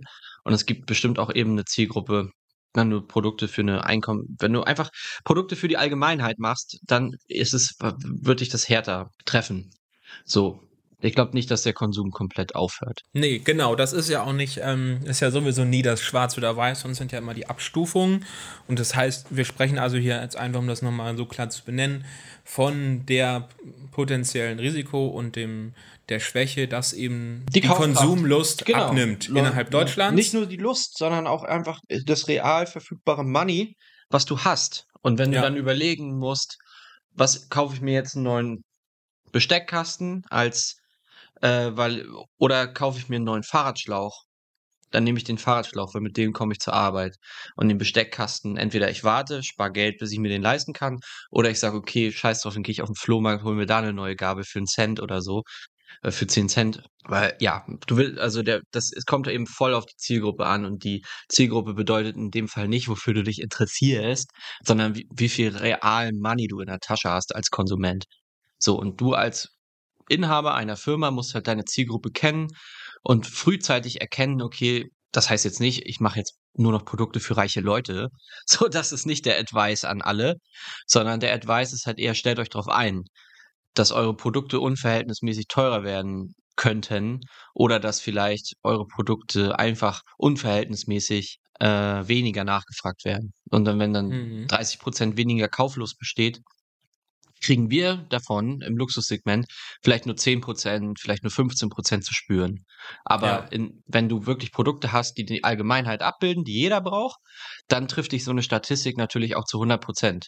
Weil die betrifft ja die Allgemeinheit, also schlägt sich das auch so ab und dann hast du mhm. 30% weniger Umsatz. Und 30% weniger Umsatz äh, muss man, muss jeder für sich selber wissen, ob einen das schon das Genick bricht. Aber wir wollen das, wir wollen da nicht durch. So, was kannst du jetzt tun? Weiß ich nicht. Was hast du für eine Idee? Ja, das ist eben genau das Problem oder das ist dann ein Punkt. Wir können nichts daran ändern, wie viel Geld die Leute in der Tasche haben oder selbst die, die es nicht ganz so hart trifft, wie die ihre Konsumentscheidung treffen. Also dieses, dieses Fuck you oder Fuck off Money, ja, okay, das ist so ein, so ein Wort, aber nur weil jemand weiterhin noch ganz gut verdient und es nicht an seine Existenz geht, überlegt er sich vielleicht trotzdem, ob er das Geld ausgibt für unser Produkt. Also daran können wir nichts ändern. Ähm, das heißt, wir können uns höchstens versuchen zu durchdenken, ja, was tun wir, wenn es so passiert? Wie können wir vielleicht versuchen, hinten raus an unserem Ende dann was zu ändern, irgendwie an unserer Profitabilität genau. oder an unseren Fixkosten zum es Beispiel. Es gibt halt mehrere Möglichkeiten, glaube ich, die man da fahren kann. Das eine ist natürlich Dominanz versuchen, Marktanteil versuchen. Hat man Preisdurchsetzungsmacht? Sprichst du davon? Nee, einfach äh, Platzhirsch zu werden. Wenn jetzt zum Beispiel alle Produkte, wenn, wenn der Kuchen kleiner wird, die Nachfrage mhm. wird weniger, dann ist weniger für alle da. Und angenommen, du hattest vorher 30% Marktanteil mhm. und das waren vielleicht 100.000 Umsatz, diese 30%. Und jetzt auf einmal hast du immer noch 30 Marktanteil, 30% Marktanteil, aber der Kuchen wird kleiner und machst mit denselben Marktanteil, verhältnismäßig hat sich also nichts geändert zwischen dir und deiner Konkurrenz, ähm, machst aber nur noch 50.000 Umsatz, weil die Nachfrage um die Hälfte eingebrochen ist. Dann kannst du dir im Kopf ausrechnen, um das auszugleichen, bräuchtest du 60% Marktanteil. Ja. So. Das, das, das ist tough. Genau, das ist ein, das ein ist theoretischer hart. Ansatzpunkt. In der Praxis würde ich sagen, generell Marktanteil zu gewinnen ist schwierig und Aber in so einem. Das ist eben genau also, genau das Ding wie mit den scheiß Suppliern. Du musst vorher anfangen, Marktanteil zu gewinnen, in dem Moment, wo du noch Geld verdienst. Weil in dem Moment, wo du kein Geld mehr verdienst, hast du auch kein, keine Kohle mehr für Marketing und für, für, für darum irgendwie äh, Platz einzunehmen. Und ich rede jetzt gar nicht so krass von uns. Mhm. So, sondern das ist ja auch ein Podcast, den auch noch andere Leute hören. Ähm, in manchen Nischen ist das vielleicht möglich. Und da gibt es vielleicht so ein paar Geizhalse da draußen, die sich denken, oh, ich muss gar nicht so viel Geld für PPC ausgeben oder ich muss gar nicht so viel Geld in Google Ads investieren, wenn du jetzt einen Webshop hast oder so. Oder ich muss gar nicht so krass profitabel sein auf Facebook, weil noch läuft. Ja, dann fang lieber jetzt an, deine Brand wirklich aufzubauen, wirklich Marktanteil zu gewinnen und dir, dir den Vorteil zu verschaffen gegenüber deiner Konkurrenz. Weil wenn du ihn brauchst, dann ist es zu spät. Ja. Das ist einfach so. Es wird nicht mehr, es wird von diesem, es wird von einem Marktplatz für viele, wie er jetzt bei Amazon ist, zu, durch solche Krisen wird es zu einem Marktplatz der wenigen. So. Kann man und damit so meine ich nicht, die Angebote werden nicht verschwinden, sondern es werden einfach weniger Leute noch profitabel sein. Es werden weniger Leute Geld verdienen. Es wird diese ganzen Angebote wird es immer noch geben. Das Gute ist, falls, falls das mit China wirklich passiert, äh, äh, verschwinden vielleicht auch eine Menge China-Listings. Hast du darüber schon mal nachgedacht? Ja, könnte, könnte sein, genau. Die, die viel Chinesen in ihrer Nische haben als Konkurrenten. Da könnte das vielleicht sogar ein Vorteil sein. Ja, ja, genau, aber es ist halt eben ein Ding, das kann man auch versuchen, kann man sich auch reinhängen, aber wenn es nicht, wenn es nicht funktioniert, wenn es nicht möglich ist, dann ist es nicht möglich. Da musst du den anderen Weg fahren, dass das dann wahrscheinlich sparen, Profitabilität erhöhen, gucken, ob du Preisdurchsetzungskraft hast, was du angesprochen hast, mhm. versuchen vielleicht im Vorfeld jetzt schon mal zu testen, wie hoch kann ich den Preis setzen, was kann ich vielleicht noch an meiner, kann ich vielleicht anders importieren, kann ich hier und da vielleicht Kosten sparen, um dich warm anzuziehen für diese Situation. So. Genau, man muss halt etwas versuchen. Du hast es eben gerade angesprochen und ist dann jetzt für alle FBA-Seller eine Idee, dass wir sagen, wir erhöhen generell unser A-Cost-Ziel für unsere PPC-Ausgaben. Da es ja einfach nach dem Auktionsprinzip läuft, heißt es, wenn wir weniger bieten, werden wir zwangsläufig weniger Auktionen gewinnen und weniger Werbeanzeigen und Snacken und weniger Umsatz machen. Und wenn wir aber unsere Gebote erhöhen, haben wir zumindest theoretisch äh, damit die Möglichkeit, mehr Auktionen zu gewinnen und unseren Absatz und Umsatz und damit auch den Marktanteil zu erhöhen. Ist zum Beispiel eine Sache, die wir jetzt gerade versuchen jetzt. und gucken, ob es was bringt. Was nicht garantiert ist, aber wir müssen es versuchen. Ja. Ja, das ist also ein bisschen das, ja, einfach das, das Nachfrageproblem oder das Nachfragerisiko, wie doll ja, wird, kann sich die Nachfrage in Deutschland abschwächen ähm, und wie kann man damit umgehen? Wie flexibel ist man auch mit seiner Kostenstruktur, die dahinter steht, wenn man zum Beispiel so wie wir ausschließlich deutsche Mitarbeiter beschäftigt mit deutschem Gehaltsniveau, deutschen Lohnnebenkosten. Hm, das ist natürlich ja, da gibt es andere Leute, die machen das alles mit den Philippinen und die machen das auf Rechnung, ohne Lohnnebenkosten. Die haben natürlich, wenn die das so machen, jetzt im Vergleich zu uns gerade auch einen, einen, Kostenvorteil, muss man einfach sagen. Ähm, ja, und das sind, also da gibt es ja jede Menge Stellschrauben, an denen man da potenziell drehen kann oder, oder müsste im Zweifelsfall. Was auch alles nicht heißt, dass das, dass das toll ist. Oder wir haben auf jeden Fall keine Lust an unserer Mitarbeiterschraube zu drehen, was auch immer das heißt. Aber das macht natürlich keinen Spaß, auch rein von der menschlichen Ebene her. Nö, genau. Und das werden wir auch erstmal nicht tun. Also wie gesagt, wir haben sind, ich bin da wieder nicht so pessimistisch. Ich denke halt, unsere Zielgruppe wird davon von dem Kaufkraftverlust, Nachfrageverlust äh, nicht so betroffen sein. Äh, gerade weil wir auch noch in einem absoluten Hype-Markt sind. Unser Problem liegt gerade eher wo ein bisschen woanders. Ähm, einfach wachsende Konkurrenz, aber äh, dadurch wird der Kuchen auch kleiner. Deswegen ist die Situation vergleichbar. Der Auslöser ist ein anderer mhm. bei uns. Also bei uns liegt es jetzt nicht gerade an der Politik oder an den Gaspreisen, dass wir gerade weniger anfangen, weniger Umsatz zu machen und uns versuchen, jetzt äh, Strategien zu überlegen. Ähm, ja, genau. Also das vielleicht zu diesem Konsumerthema und was man dagegen tun könnte. Was haben wir noch? EZB haben wir noch. Genau. Inflation und so. Ja, genau. Also es kann ja auch auf andere Art und Weise sein, dass die Leute weniger Geld haben. Es ist ja nicht nur immer das Gas, sondern irgendwie wird ja alles gerade teurer, was man dann auch als ja, nicht, also die Dinge können einfach teurer werden, dass das Preisschild, was dran steht, da steht eine höhere Zahl. Aber es kann auch heißen, ähm, dass einfach das Geld, womit du es bezahlst, weniger wert ist. So. Also, was haben wir? Wir leben im Euroraum, in der Europäischen also, Union. Was haben wir, Kinder? Ja. ja. Ähm, und wir haben eine EZB, die Europäische Zentralbank, welche die höchste, die größte Macht und den größten Einfluss darauf hat, wie sich der Wert des Euros, des Euroraums entwickelt. Das ist auch die Aufgabe der EZB, ist ja, die hat eigentlich ja nur eine einzige Aufgabe, so wurde sie gegründet, nämlich die Währungsstabilität sicherzustellen. Aber auch die, das klingt jetzt so, als könnten die das bestimmen. Können sie nicht. Sie sind auch Spielball der wirtschaftlichen Zusammenhänge. Mhm, genau. So, aber ja, jetzt kommst du zu deinem Punkt. Die haben bestimmte Instrumente, wie sie das beeinflussen können. Welche wären denn das? Ja, das bekannteste Instrument, was auch anderswo in der Welt so gemacht wird, sei es in den USA, sei es in China, die ja kulturell so und so weit weg sind von uns, aber dieses Instrument ist bei denen genauso, ist nämlich der Leitzins, den eine, ja, eine Zentralbank in einem Wirtschaftsraum, in einem Währungsraum vorgibt und dieser wirkt sich dann meistens immer in einem anderen in einer anderen Stärke, aber immer in der gleichen Art und Weise eigentlich dann auf das restliche Wirtschaftsklima aus, weil der dann wiederum weitergegeben wird von Banken, die dann danach ihre Zinsen steuern und so weiter und so fort.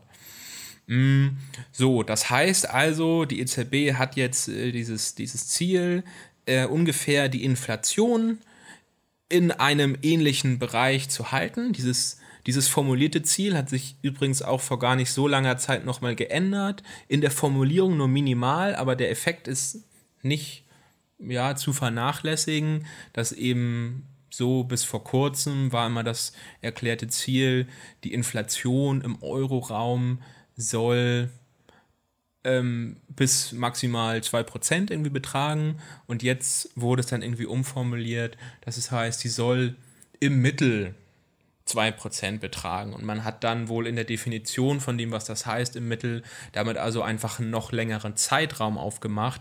Wenn man bisher vielleicht gesagt hat, innerhalb von zwei Jahren soll es im Durchschnitt 2% sein, kann man jetzt dann vielleicht definieren, innerhalb von 15 Jahren wollen wir bei 2% bleiben. Das schafft natürlich Spielraum. Äh, auch darin, wie man die EZB beurteilen kann, welcher Kritik sie sich stellen muss. Die nutzt sie auch gerade.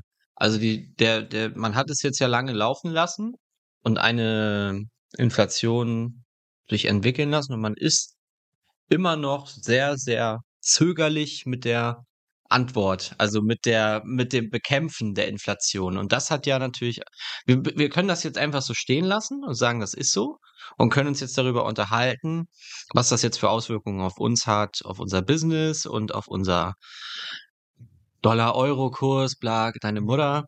Oder ich gucke immer mal wieder so auf die Lass Zeit. uns mal komplett auf die Zeit scheißen heute. Wir Okay. können auch mal den, Okay. den, Kim, den Tim Gabel Podcast machen, der drei Stunden geht. Ja, ist okay. egal. Oder Joe Rogan oder so. Ja. machen auch immer so ewig. Das Ding ist, wir können aber auch uns mal angucken, woran liegt denn das? Warum macht die EZB nichts? Weil die sind ja auch nicht dumm, da arbeiten ja auch mm, schlaue Leute, auch wenn man das so im Volksmund wird immer darauf geschimpft, was die machen.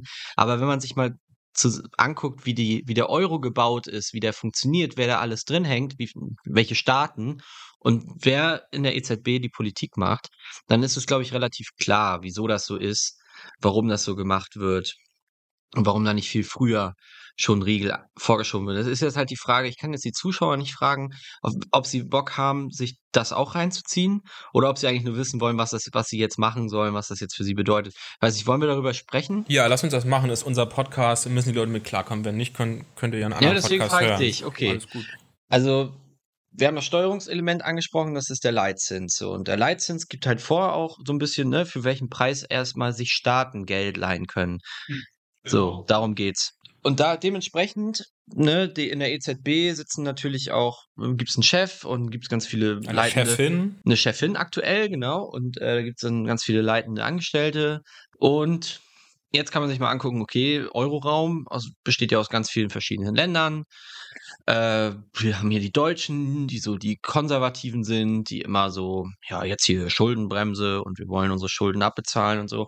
Aber wir haben im Euroraum auch andere Länder. Wir haben auch Spanien, Italien, Frankreich, die südlichen Länder, Griechenland. Und wie machen die das? Wie haben, das ist auch so ein bisschen so ein kulturelles Ding, was man nicht vergessen darf. Äh, wie haben die in der letzten Zeit die EZB behandelt, gesehen? Wie haben die ihre Geldpolitik in ihren Ländern betrieben? Und die sind zum Beispiel überhaupt nicht auf dem Schirm, äh, Mit auf der dem schwarzen Film Null. mit der schwarzen Null. Das interessiert die eigentlich überhaupt nicht. Also das klingt jetzt so hart, aber das sagen die selbst von sich. Ähm, die sind dem sich völlig bewusst und dem dem ist sich auch die der Euro, die EU, keine Ahnung. Die sind sich Mhm. dem allen bewusst, dass da eben auch Interessen aufeinandertreffen und da auch kulturelle Unterschiede. So und dementsprechend kann man sich auch angucken, wer leitet denn die EZB? Wer sitzt denn da im Vorstand? Wer macht denn den Leitzins? Ja, und das waren zuletzt eben auch Leute, die drauf geschissen haben. Also die aus Regierungen kommen. Mhm. Äh, ich glaube, wir hatten mal einen italienischen Chef. ja, es wir war Mario Draghi, war lange Genau. Zeit EZB-Chef. Jetzt haben wir eine Franzosin. Französin? Nee, wer ist denn das jetzt gerade? Ja, Nachname ist ja Lagarde, Vornamen weiß ich jetzt gerade Vielleicht ist nicht. sie Belgierin, vielleicht ist sie äh, Franzosin, keine Ahnung. Auf jeden Fall auch die Franzosen haben da nicht so einen Riesenwert drauf gelegt. Dass, äh, und vor allem, die konnten sich das auch nicht leisten. Das ist ja der andere große Punkt. Leitzins anheben bedeutet wirtschaftlich schwächere, stärker verschuldete Länder eigentlich in den Ruin treiben. Genau, weil Oder die aus Länder- dem Euro drücken. Ja, weil Länder haben Schulden, jeder Staat nimmt Schulden auf, das macht eigentlich jeder so und dafür muss man Zinsen zahlen. Das ist, warum ein Land, wird, warum zum Beispiel die südlichen Länder jetzt also ein Problem haben, wenn der Leitzins zu doll steigt, werden ihre Schulden teurer. So, und das Geld müssen sie ja irgendwo haben. Das muss faktisch jeden Monat, jedes Jahr gezahlt werden. Ja, wird's aber nicht. Und das ist das Problem. Und jetzt ist eben die Frage, um das jetzt nochmal abzukürzen, also das Problem ist ein strukturelles Problem, wie der Euro gebaut ist. Als Instrument, als Währung, wie er funktioniert, dass da eben zu viele Länder drin hängen, die alle eine krass unterschiedliche Wirtschaftsleistung haben und krass andere Probleme und eine ganz andere Kultur und anders anders mit Geld umgehen. So. Und wir Deutschen gucken jetzt darauf und denken, oh Gott, die Inflation, die tötet uns. Wir würden gerne, dass die EZB den Leitzins entsprechend hebt, Genau. so wie es die amerikanische Zentralbank macht. Wir wollen jetzt alle, dass die EZB den, den Leitzins anhebt und gleichzeitig ist das aber auch das Todesurteil für den italienischen Staatshaushalt, für den spanischen, für den griechischen. Die würden dadurch komplett, ja, die würden wir platt machen. Das würde, das wäre der, das wäre das Ende des Euros, so wie wir ihn kennen. Wenn wir das jetzt mal, Ja. wenn wir, also das klingt jetzt so dramatisch, und ich meine das, also eine leichte Zinsanhebung, so wie 0,25 Prozent und so, was wir, diese kleinen Mini-Zinsschritte, sind jetzt noch nicht so dramatisch. Aber es gibt ja Leute, die fordern tatsächlich eine echte Reaktion von der EZB. Und die, das kannst du nur, das, das kannst du nur sagen, wenn du hier sitzt. Weil wenn du irgendwo in Griechenland sitzt oder in Italien sitzt, dann hast du jetzt schon Angst, dass das passiert. So. Ja, weil dann wäre es so dramatisch. Das genau, dann wären, dann wären Staaten bankrott. Und letzten Endes, wenn wir jetzt mal, äh, also entweder würde man dann den Euro abschaffen, ersetzen, Währungsreform und so, weil man merkt, okay, das System funktioniert nicht. Oder man klammert sich an den Euro, wie man es in der Vergangenheit auch schon getan hat, und rettet dann bankrotte Staaten. Ja, aber momentan sind wir in der Lage, wo nicht mal England, Frankreich, Deutschland, alle EU-Länder der Welt, äh, alle EU-Länder zusammen, äh, sich das leisten könnten, dann noch ein so krank verschuldetes Italien und ein so krass verschuldetes Spanien und ein so krass verschuldetes Griechenland dann noch zu retten. Also es wäre ja gar nicht möglich. So, also sag ich jetzt mal so. Mhm. Das heißt, also entweder macht man einen harten Schritt, eine Währungsreform, oder man macht den harten Schritt und äh, muss diese Länder irgendwie retten dann. Also es gibt ja, es gibt ja durchaus noch mehr Möglichkeiten. Ja, die dritte Möglichkeit ist das, was gerade passiert. Die dritte Möglichkeit ist, man lässt die Inflation laufen. Man lässt es einfach laufen. Ja, es gibt auch noch eine, mindestens noch eine, ähm, so rein theoretisch, um das einmal rational nur mal dargestellt zu haben. Es könnte auch Deutschland sagen, leckt uns alle am Arsch.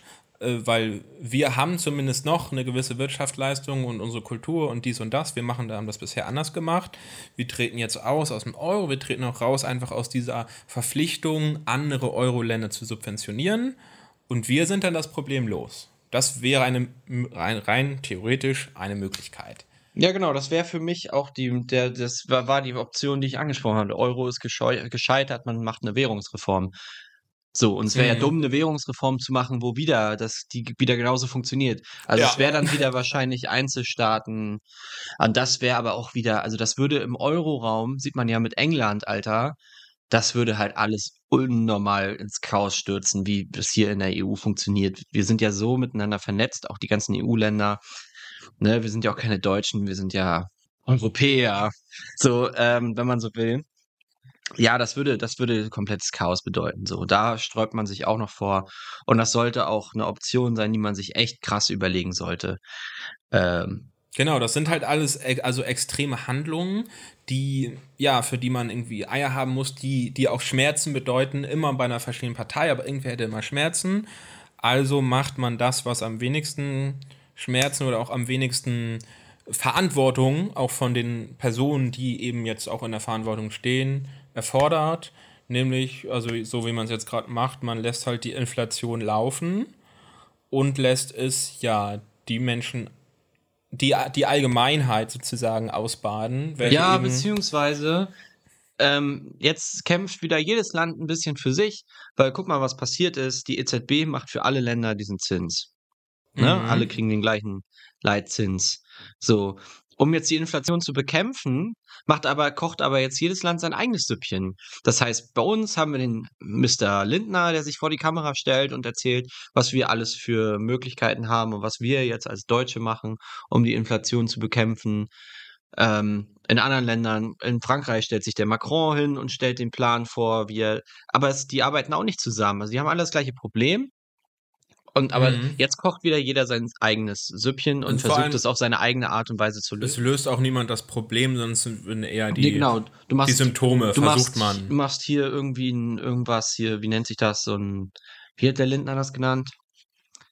Ähm, es gibt eine Energiepauschale. Genau, jetzt. so ein bisschen Zuschuss hier und so ein bisschen Entlastungen da. Man verteilt Almosen, könnte man sagen. Genau, man schüttet überall ein bisschen Geld drauf gerade da, wo es am meisten gebraucht wird, nämlich wieder bei den Leuten mit dem niedrigeren Einkommen oder bei denen, wo sich eben auch die Einkommenssituation, wo die festgefahren, wo zum Beispiel, das ist jetzt auch egal. Auf jeden Fall äh, äh, schüttet man überall ein bisschen Geld drauf, versucht damit so ein bisschen Brände zu löschen. Was man damit eigentlich macht, ist so ein bisschen Besänftigungsstrategie, die Bevölkerung so ein bisschen besänftigen, so ein bisschen hier, bla bla bla. Aber das ist auch, wie gesagt, man freut sich ja vielleicht über 300 Euro extra oder so für seine Heizkostenabrechnung, aber wir wissen ja, wie die Deutschen funktionieren. Die kriegen dann irgendwie 300 Euro und dann kaufen die sich einen neuen Fernseher mhm. und dann sind die 300 Euro ganz schnell vergessen. Also das funktioniert nicht, so wie es gerade passiert. Und jetzt werden hier und da immer mehr Entlastungen beschlossen und das ist auch alles richtig so. Man kann die Leute nicht einfach so ins Messer laufen lassen. Aber wie gesagt, man löst damit das Problem nicht. Nee, man ist, glaube ich, nicht falsch zu sagen, man verschiebt das Problem. Man verschiebt das Problem in die Zukunft. Mehr.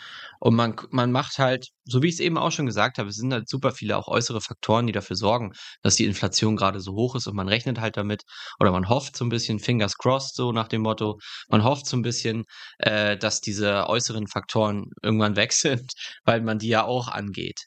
So, man hat ja eine, auch Inflation ist ein großes Wort, aber wir haben ja eine generelle Inflation, dann haben wir nochmal diese Energiepreisinflation, die ja nochmal anders krass ist. So, und was man macht, was macht man jetzt, wenn man nicht weiß, was passiert? Man guckt natürlich auch mal in andere Länder, wie die das machen. Und da kann man ja mal in die Türkei gucken. Mhm. Hast du mal in die Türkei geguckt, wie hoch da die Inflation ist? Ein bisschen höher. Ich weiß jetzt nicht, wie es sich in der letzten Zeit entwickelt hat. Die ist bei 54 Prozent. Mhm, auch schon länger jetzt, ne? Ja, also schon länger. Wochen und Monate. Die leben, nee, ja, ja, Monate auf jeden. Und die leben damit. Das ist total wild. Wie die das tun, weiß ich aber auch nicht mehr jetzt, weil also bei mir steht in der Zeitung nichts davon. Also alles andere, aber wie es den Menschen drüber, in der Türkei geht, wenig, nicht. Wird wenig drüber berichtet, ne? Aber ja, kannst du mir mal reinziehen. Das ist ganz interessant. Die kriegen das irgendwie hin.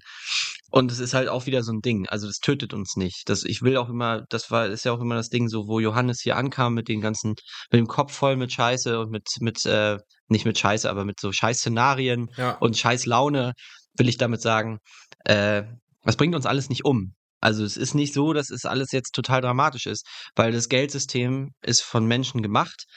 Und wenn wir, wie Johannes eben schon gesagt hat, wenn das irgendwann nicht mehr funktioniert, dann wird das wird eben auf den Knopf gedrückt und dann haben wir morgen eine andere Währung und das bedeutet dann Chaos und, und Pain. So, ne, es hat dann erstmal mhm. Schmerzen und es ist wie mit dem Brexit. Äh, in, so, da funktioniert dann erstmal monatelang gar nichts und so. Aber es wird einen Ausweg geben. So, und dann wieder, dann, also es ist jetzt nicht so, dass wir jetzt zehn Jahre lang Scheiße fressen, nur weil wir Inflation haben. So, das gab es auch früher schon. Es gab auch schon Hyperinflation früher, wo Leute mit Schubkarren voller Geld zum Bäcker gelaufen sind und davon Brot gekauft haben und ihre Häuser gegen, keine Ahnung, was getauscht haben. Ist ja auch egal. Ähm, und das, was sie eben angesprochen hat, dieses Chaos, was eben entstehen kann, durch Inflation, das Chaos, was entstehen kann durch Währungsreferenzen, äh, Währungsreformen, in welcher Form auch immer, oder durch einen Schuldenschnitt zum Beispiel, dass man, dass einfach alle EU-Länder sich darauf einigen, so, die Schulden, die wir jetzt alle haben, sind jetzt von heute auf morgen nur noch, werden jetzt gekappt, werden jetzt halbiert. Sowas gab es übrigens auch schon in der Vergangenheit. Sehr interessantes System. Man sagt einfach so, ihr könnt das nicht zurückzahlen. Wir sehen das auch nicht, dass ihr es in den nächsten zehn Jahren zurückzahlen können wir kappen das jetzt einfach. Wir schneiden jetzt einfach ein bisschen was ab und fangen einfach von vorne an. Mhm. Sowas es auch. Und damit ist dann die Inflation nicht beendet, aber es ist auch ein witziges Instrument. Aber darüber wollen wir ja nicht sprechen, sondern was, wie betrifft uns das jetzt? Oder was können wir jetzt tun? Und da ist die Inflation das Thema, wo wir als Unternehmer am wenigsten machen können. Wir können halt nur mitlaufen. Wir sind in dieser Situation drin und wir können eigentlich nur ja, mitschwimmen. Und wenn sie, wenn sie sich entscheiden, unsere Schulden zu kappen, dann freuen wir uns. Wenn sie sich entscheiden, irgendwelche niedrigen Einkommen zu entlasten, dann freuen wir uns erstmal, aber wissen ja auch mittlerweile, dass das ja dann auch wieder finanziert werden muss und die holen sich das Geld dann wieder von den Unternehmen. Aber das wissen wir auch, das wird nicht so sein, dass man dann von heute auf morgen so jetzt wie 50 Prozent äh, auf den letzten Jahresumsatz nochmal extra steuern, sondern es wird dann smart gelöst und unterschwellig und dann macht man eine Staffelung über die nächsten zehn Jahre, so eine Zusatzsteuer oder so. Mhm. Also sowas wird sich, es bringt uns alles nicht um. Also die werden, die werden irgendwie versuchen, unsere Wirtschaft hier stabil zu halten und ja, ausbaden müssen wir und irgendwer muss es eben ausbaden, so am Ende. So wird's kommen. Also das ist das Thema von den ganzen Sachen, wo wir proaktiv irgendwie am wenigsten machen können. Wir können ein bisschen was, können wir mal ein Beispiel nennen, wenn wir noch einmal auf das Thema Euro äh, gegen US-Dollar, Währungsumrechnungskurs nochmal kommen. Mm, da ist es ja so, wenn man einmal ganz schnell in die USA blickt, die haben ja auch eine Zentralbank. Bitte hier Willst du auf das Devisentermin? Mhm, ah, genau, okay. richtig. Das ist tatsächlich mal eine, eine konkrete Idee, was man machen kann. Also äh, die Federal Reserve Bank gibt auch den Leitzins für die USA vor. So, und die haben jetzt keine Südstaaten, welche ähm, das umbringen würde, die Erhöhung des Leitzinses. Dementsprechend hat die Fed den Leitzins schon viel stärker, viel schneller erhöht, als wir das hier tun. Die sind, glaube ich, jetzt bei 2,75 Prozent oder auf jeden Fall knapp um 3 Prozent rum. Und wir hier mit der EZB sind, glaube ich, bei 0,5 oder vielleicht 0,75 Prozent, aber ich glaube noch nicht mal. Also das sind, das sind auf jeden Fall ein Riesengap. So, dementsprechend ähm, ist auch die Inflation in den USA weniger schlimm als bei uns. Ähm, wir sind jetzt da irgendwie knapp an den, wir sind noch nicht zweistellig, aber wir sind knapp dabei, irgendwo da rum. Und die USA sind irgendwo bei 7, 8 Prozent bewegen die sich rum. Also die sind weniger als wir. So, das scheint in erster Linie zu funktionieren. Dementsprechend, ja, gibt es jetzt, oder wir sind auf jeden Fall in der Situation, wir bezahlen unsere Waren, die wir in China einkaufen, ja immer in US-Dollar, weil das der internationale, äh, ja, die Weltwährung ist mm, und müssen unsere Euros immer gegen Dollars tauschen. In den letzten Jahren hat das richtig Spaß gemacht, weil der Euro mehr wert war als der Dollar und dementsprechend die Chinesen nennen uns einen Preis in Dollars und wenn wir das dann tatsächlich in Euro bei uns abgebucht wird vom Bankkonto, ist das immer noch mal ein gutes Stück weniger, als was auf der chinesischen Rechnung draufsteht in Dollars. Das war cool. Jetzt hat sich immer weiter entwickelt, dass der Euro gegenüber dem Dollar an Wert verloren hat, teilweise jetzt sogar auch mal schon weniger, ein Euro weniger wert war als ein Dollar.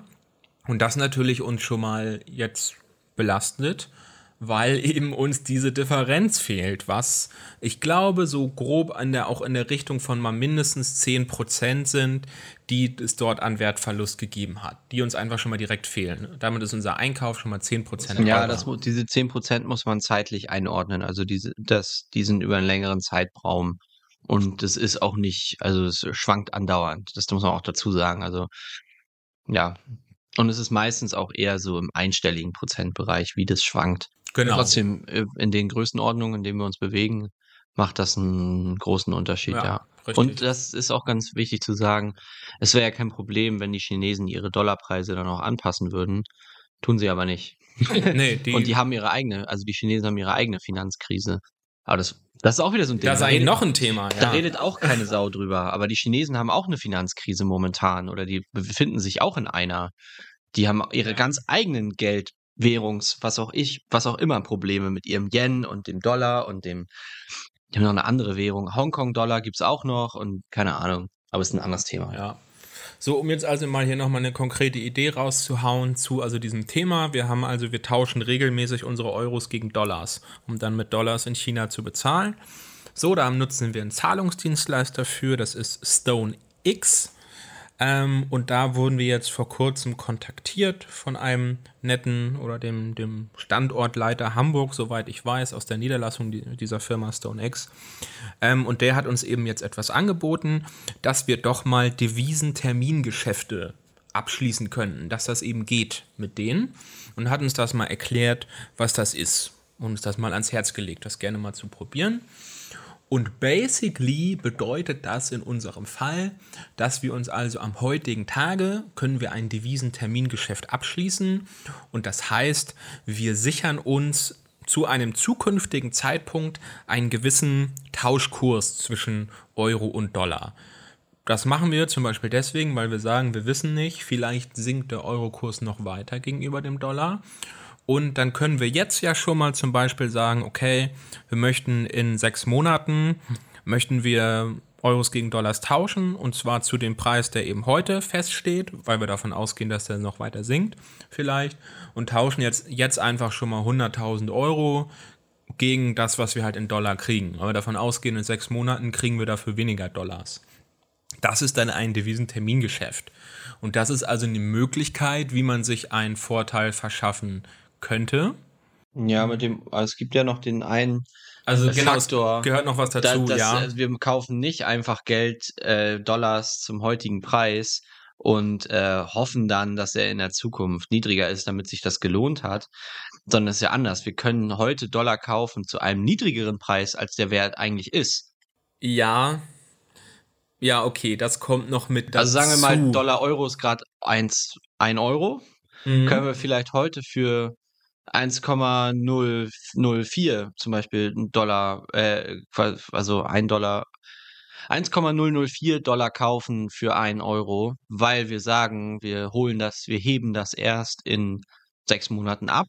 Das ist eben dieses Termingeschäft. Umso länger die Laufzeit, desto mhm. länger hat nämlich StoneX oder die jeweilige Bank dann nämlich Zeit, unser Geld ähm, oder die legen dann Geld an in den USA, was dann verzinst wird mit diesen 2,75 Prozent, ähm, was dann wieder bedeutet, die verdienen Geld daran und wir können unsere Dollars günstiger kaufen, weil sie in der Zwischenzeit Geld verdienen durch Zinsen. Ja, das ist die zweite Ebene davon. Das ist, was eigentlich der Begriff eher bedeutet. Ja. Das ist aber die zweite Ebene, was das auch bedeutet. Das andere wäre, wenn wir jetzt zum Beispiel, wir haben ähm, Treuhandkonten, die haben wir mhm. ja, wir zum Beispiel Wise oder StoneX zum Beispiel auch, aber da haben wir kein richtiges Guthabenkonten.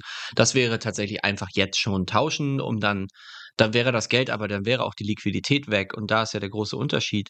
Man macht ja mit, mit der Bank einen Deal und sagt, ja. wir nehmen die zum Zeitpunkt X ab. Und das ist dann auch bindend und dafür zahlt man auch eine Sicherheit, dass man die auch wirklich ab, abnimmt. Und das macht Devisentermingeschäfte super heikel und eigentlich ist das auch was, womit sich eher große, größere Businesses beschäftigen, weil die haben natürlich einen riesen Hebel, wenn die ihre Transaktionskosten, ihre äh, Kosten im Einkauf, internationalen Handel, äh, wenn die da, keine Ahnung, zwei Prozent rausholen mhm. im Millionenbereich, was die da an Transaktionsvolumen haben, lohnt sich das. bei uns lohnt sich das jetzt aufgrund dieser speziellen Situation, weil, die, weil der Unterschied gerade so hart ist. Ja. Genau, also man kann also damit als Unternehmen ein bisschen Geld verdienen durch diesen Zinsunterschied, der da irgendwie zustande kommt. Und man kann eben eine Wette auf die Zukunft machen, dass man sich vielleicht zu dem Zeitpunkt dann einen, einen Vorteil im Tauschkurs verschafft hat, den jemand anders dann nicht hat, der dann zu dem, weil er vorher keinen Deal gemacht hat, sozusagen mit der Bank. Da würde mich auch mal interessieren von den Leuten, die jetzt zuhören, da sind ja auch ein paar FBA-Seller vielleicht dabei oder Leute, die es werden wollen oder vielleicht auch andere Unternehmer. Ihr wurdet vielleicht auch angerufen von StoneX, wenn ihr ja, die benutzt? Ja, nee, nee, ganz anders. Ich würde vielleicht gibt's das gibt's ja auch schon ewig. Also man wartet ja nicht darauf, bis einen irgendwer anruft. Wir hätten ja auch von alleine auf die Idee kommen können.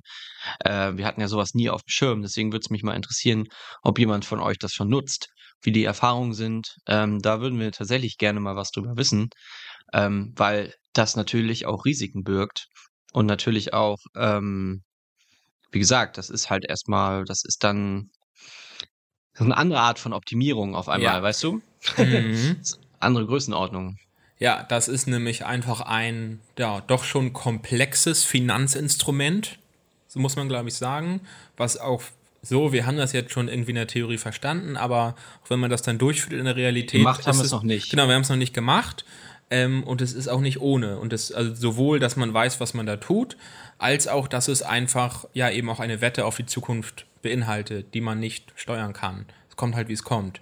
Ja, also muss, man muss die Risiken abschätzen können. Ähm, es gibt auch verschiedene Arten von der Devisentermingeschäft, aber eigentlich wollen wir darüber jetzt auch gar nicht reden und auch gar keine Werbung dafür machen. Es ist nur eine Möglichkeit, wie man vielleicht Dollar-Euro-Kursschwankungen ähm, nicht aushebelt, aber beeinflusst oder sich einen mhm. Vorteil verschafft. Günstigere, man kommt einfach günstiger an Dollars ran. Ja, so ist es einfach. Man kauft günstiger Dollars ein, als sie heute wert sind, weil man davon ausgeht, dass der Wert in der Zukunft weiterhin beschissen ist. Und die Bank freut sich eben, dass sie mit deinem Geld spekulieren kann. Spekulieren nicht, das sind Staatsanleihen, der Zins ist safe, aber mhm. ja, du weißt ja, was ich meine, ne? So, ähm, so funktioniert's halt. Okay, also haben wir Inflation auch so ein bisschen abgehakt, würde ich sagen. Ja, kann man so sagen. Äh, fällt dir noch was ein, worüber wir reden können? Also, es gibt bestimmt noch, gibt bestimmt noch weitere Felder, die man bedenken könnte. Ich glaube, wenn man das jetzt auflistet, haben wir jetzt gar nicht über so viele Chancen und Risiken gesprochen in Summe. Aber es ist eben komplex. Wir haben mehr über also Risiken gesprochen. Es kam auch jetzt alles sehr negativ rüber das, da muss man halt echt immer aufpassen, dass man nicht so in so einem, in so einem, in so einem Loch landet, wenn man sich damit die ganze Zeit beschäftigt. Ähm, ich glaube, Johannes hat das auch ähm, lernen müssen oder lernt es gerade noch, äh, dass man immer, dass man auf jeden Fall auch eine Art von Grundvertrauen braucht in sich selbst, in die Gesellschaft. Man darf nicht, das, das darf man nicht komplett verlieren, auch wenn alles scheiße aussieht, auf mhm. Deutsch gesagt. Und auf der anderen Seite soll man bitte aber auch sein Köpfchen anschalten und nicht einfach blind weitermachen. Ich habe in unserer Bubble auch so ein bisschen das Gefühl, dass die, da wird sich über solche Themen wenig Gedanken gemacht. Es wird hier und da mal auf die EZB gehatet und so. Es wird hier und da mal ähm, die Regierung gehatet, dass sie hier uns den Gashahn nicht wieder aufdreht. Genauso gut wird aber auch gehatet. Äh, manche Leute fordern ja auch, dass Nord Stream 2 zurückgebaut wird und solche Sachen. Solche Meinungen mhm. gibt es ja auch. Also da, es wird ja, es ist ja total mm, viel Informationen sind ja unterwegs und man muss einfach gucken, dass man sich eine eigene Meinung bildet und die ist natürlich auch total unterschiedlich in der jeweiligen Situation. Wir als Unternehmer sehen das vielleicht anders als äh, jemand, der irgendwie Angestellter ist wir als die Leute, die jetzt keine Verwandtschaft in der Ukraine haben, sagen, genau. sind vielleicht jetzt nicht so angepisst oder nicht so ver, ver, verbunden mit der Ukraine wie Leute, die vielleicht da Familie haben, daherkommen ähm, und die finden vielleicht ganz toll, dass wir als Deutsche so solidarisch sind und ähm, Russland so versuchen unter Druck zu setzen. Wie gesagt, und ich habe da auch, ähm, wie gesagt, ich vertrete die Meinung, dass man Russland das auf keinen Fall durchgehen lassen darf, was da passiert ist, weil es in mehreren Punkten einfach total krank und ähm, nicht richtig ist, was da passiert. Aber auf der anderen Seite muss man halt eben gucken, dass man äh, sich nicht sich selbst als Land äh, auch nicht zu sehr schadet durch Sanktionen, die vielleicht ein bisschen irrational sind oder so. Dazu habe ich einen schönen Oder halt nicht funktionieren. Das ja, ist halt das Ding. Da möchte ich einmal einen Spruch zum Besten geben. Ich kann jetzt nicht sagen, wer den das erste Mal getan hat, aber ich fand den sehr, ja, sehr unwiderlegbar oder sehr gut, so als fürs Mindset. Und zwar, ähm, dass man politische Entscheidungen und die Politik eines Landes immer anhand der Ergebnisse und nicht anhand der Intentionen bewerten darf.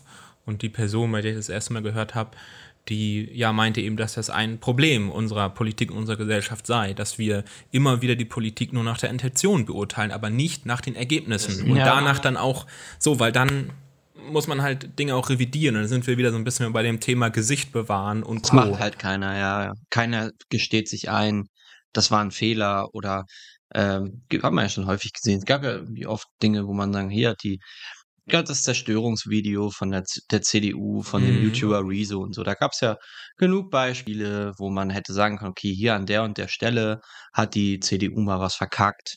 Und das ist auch eigentlich unwiderlegbar aus wissenschaftlichen Gründen. Und wenn man dazu jetzt ein, sich die Statements anguckt, wenn es überhaupt welche gab, dann kommt man ja eher dann auf, auf, stößt man ja eher auf Rechtfertigung, warum man das so gemacht hat. Ja, und dann und hat halt man, um da hat man nie, da, da hat man nie gesagt, das war scheiße und das bügeln wir jetzt wieder aus. Nee. Also da muss man sich einfach mit abfinden wahrscheinlich, dass das äh, nicht gemacht wird in der Politik. Ja, ja sich damit abfinden ist ein, ist ein spannendes Thema. Also ich habe eigentlich noch was gestern Abend drüber nachgedacht, über ein Thema, was ich heute im Podcast ausbreiten könnte. Mache ich jetzt vielleicht nicht in der Form, aber einfach nur so, um sich nochmal selber zu informieren. Was interessant ist, googelt doch mal nach Ludwig Erhard. Das war nämlich äh, ein deutscher Politiker, um das Jahre ja ab dem Jahr 1950 rum oder das erste Mal in Erscheinung getreten ist er genau zum Ende des Zweiten Weltkrieges. Ähm, und der hat eigentlich sehr viel, sehr Interessantes für Deutschland getan. Unter anderem ist er der Mann, den man mit der Wortschöpfung der sozialen Marktwirtschaft verbindet und der auch sozusagen das deutsche Wirtschaftswunder mit zu verantworten hat, eigentlich maßgeblich. Ähm, das war eine sehr interessante Persönlichkeit und irgendwie auch nur so eine, ja, eine einmalige Erscheinung in der politischen Welt Deutschlands, ähm, der nämlich genau das eigentlich, der hatte einen anderen Stil, wenn man so sagen kann. Das war nämlich ein Mann, der nicht die, die Ellenbogen ausgefahren hat ähm, und vielleicht so handelt, wie es eigentlich, was man den Politikern heutzutage vorwirft, sondern der ja, der einfach das Ganze sehr ehrhaft angegangen ist, der hat Verantwortung übernommen und der, ja, hat eben das, das ist einer, der ist dann auch mal zurückgerudert, der hat Fehler eingestanden. So, und der war eine Zeit lang eine absolute Rakete in der Beliebtheit beim deutschen Volke, war der, hat da Wahlsiege errungen, die waren phänomenal und das Ganze ist dann leider sehr, ja, sehr tragisch irgendwie geendet, wenn man das, also guckt euch eine Doku an, aber man kann es so kurz so zusammenfassen, die Politik hat ihn aufgefressen, weil er als einziger sich eben nicht verhalten hat wie ein Wolf, sondern weil er das Ganze mit Ehre angegangen ist, weil er versucht hat, wirklich ähm, ehrlich gut für das deutsche Volk sich einzusetzen. Und das hat ihn am Ende den Kopf gekostet, weil er sozusagen dann ungeeignet war als Politiker in mittelfristiger Sicht. Aber er hatte erst einen kometenhaften Aufstieg, weil er einfach diese krasse Connection hatte zu den, zu den deutschen Wählern. Die haben ihn alle geliebt und er hatte über Parteien hinweg und so hat er auch einen riesigen Zuspruch gehabt. War eine unglaubliche Geschichte, aber ist dann genau so traurig den Bach runtergegangen, weil man irgendwann ja, was heißt festgestellt hat, aber so wurde er zumindest beurteilt, dass das dann am Ende auch nicht gut ist für die deutsche Nation, so einen schwachen Kanzler zu haben. Aber der Weg dahin war sehr außergewöhnlich und er war so eine ja, ganz große Ausnahmefigur in der politischen ja, Verhalten sozusagen. Ja, und heute haben wir Scholz. So, und damit machen wir heute hier Schluss, würde ich sagen. Ähm, ich habe äh, mich sehr gefreut, dass wir mal so ein bisschen anderen Fuck-up loswerden konnten, weil es ist tatsächlich irgendwie ein Fuck-up. Wir fragen uns ja auch oft dann, wenn wir so Fuck-up-Stories erzählen, wie fühlen wir uns dabei und so. Und wie gesagt, ich bin da nicht so, scheiße, Marker durch die Gegend geworfen. Ich bin da nicht so giga negativ. Äh, ich sehe da auch noch Lösungen. Ich sehe auch, dass historisch bedingt es man immer durch auch mal durch Scheißzeiten durchgeht. Es gibt Konjunkturzyklen, es gibt, ähm, keine Ahnung, es gibt Zeiten, da lösen sich Weltme äh, äh wechseln sich Weltmächte ab. Äh, wer ist jetzt hier der krasseste? Vielleicht passiert gerade sowas. USA als krasse Weltmacht waren jetzt lange genug. Jetzt kommt vielleicht China. Dieser, diese Transition wird eine krasse Umstellung. Kann ich mir mhm. vorstellen. Muss nicht passieren, kann aber. Ne? All diese Dinge. Und ich glaube, das Schlimmste an diesen ganzen Sachen ist, dass man halt diese Ungewissheit hat, dass man nicht weiß, ähm, was passieren wird. Und damit muss man einfach lernen, umzugehen. Ich hoffe, wir haben euch dabei geholfen. Ich hoffe, Johannes guckt jetzt auch vielleicht ein bisschen anders in die Zukunft, beziehungsweise hat einfach gelernt, mit diesen Unsicherheiten umzugehen, die uns umgeben. Äh, ich hoffe, ihr könnt da was für mitnehmen. Ähm, man braucht einfach, glaube ich, eine Menge Selbstvertrauen, einem Baukasten, einem Werkzeugkasten in der Hinterhand. Was mache ich, wenn das passiert? Was mache ich, wenn das passiert? Sich darüber Gedanken machen und vielleicht auch sich einfach mal ein bisschen darauf verlassen, dass ähm, ja, einfach auf sich selber verlassen, auf seine persönlichen Skills und so ein bisschen auch auf die Gesellschaft, auf die Schwarmintelligenz. Ähm, ja, das ist so ein bisschen mein Ansatz, wie wir da durchmanövrieren als Person, Konsumenten, Unternehmer und auch als Gesellschaft dass wir solidarisch sind, zusammenhalten und gemeinsam schon irgendwie einen Weg finden. Ja, dann will ich nochmal als Abschlusssatz sagen, ähm, dass ich leider nicht diesen Optimismus habe, dass sich an die Schwarmintelligenz und die unerschütterliche, äh, die Gesellschaft macht da schon alles und wird schon alles gut. Das glaube ich nicht, aber ich. Ich habe das auch nicht so, das ja. will ich nochmal, ich meine auch überhaupt nicht, dass alles gut wird. Ich will auch nicht niemandem hier die Illusion auftun, dass die nächsten fünf bis zehn Jahre dass der Wirtschaftsboom so weitergeht und dass es, dass uns uns hier allen gut gehen wird. Ich vertrete auch die Meinung, dass das hier erstmal scheiße wird. So, mhm. aber ich, ich bin auch nicht der Meinung, dass uns das umbringt und ich habe auch keine Angst, dass äh, hier irgendwie, keine Ahnung, dass hier DDR-ähnliche Zustände eintreten. So, das wollte ich nur noch mal sagen. Also, das, die Gesellschaft wird das schon machen und die Regierung, die wird schon regeln und so das Schlafschaf mhm. auf, auf, auf Schwurbeldeutsch, äh, so will ich auch nicht sein. Ich, macht euch Gedanken, aber habt Vertrauen in euch, in eure Skills. Darauf möchte ich hinaus, genau, dass ich auch sage, habt Vertrauen in euch und tut, was ihr könnt, um euch eure eigene Meinung zu bilden und euch möglichst faktenbasiert zu informieren und zu versuchen, zumindest das Bild der Gesamtsituation etwas zu schärfen. Ich glaube, niemand kann heute, es sind so viele Dinge, die hier ineinander greifen, auf der Welt, in Deutschland, in Europa, wirklich wahnsinnig viel. Niemand kann das ganz durchsteigen, aber dass hier wenigstens auch, wenn, wenn hier alles vor die Hunde geht oder einfach, wenn es insgesamt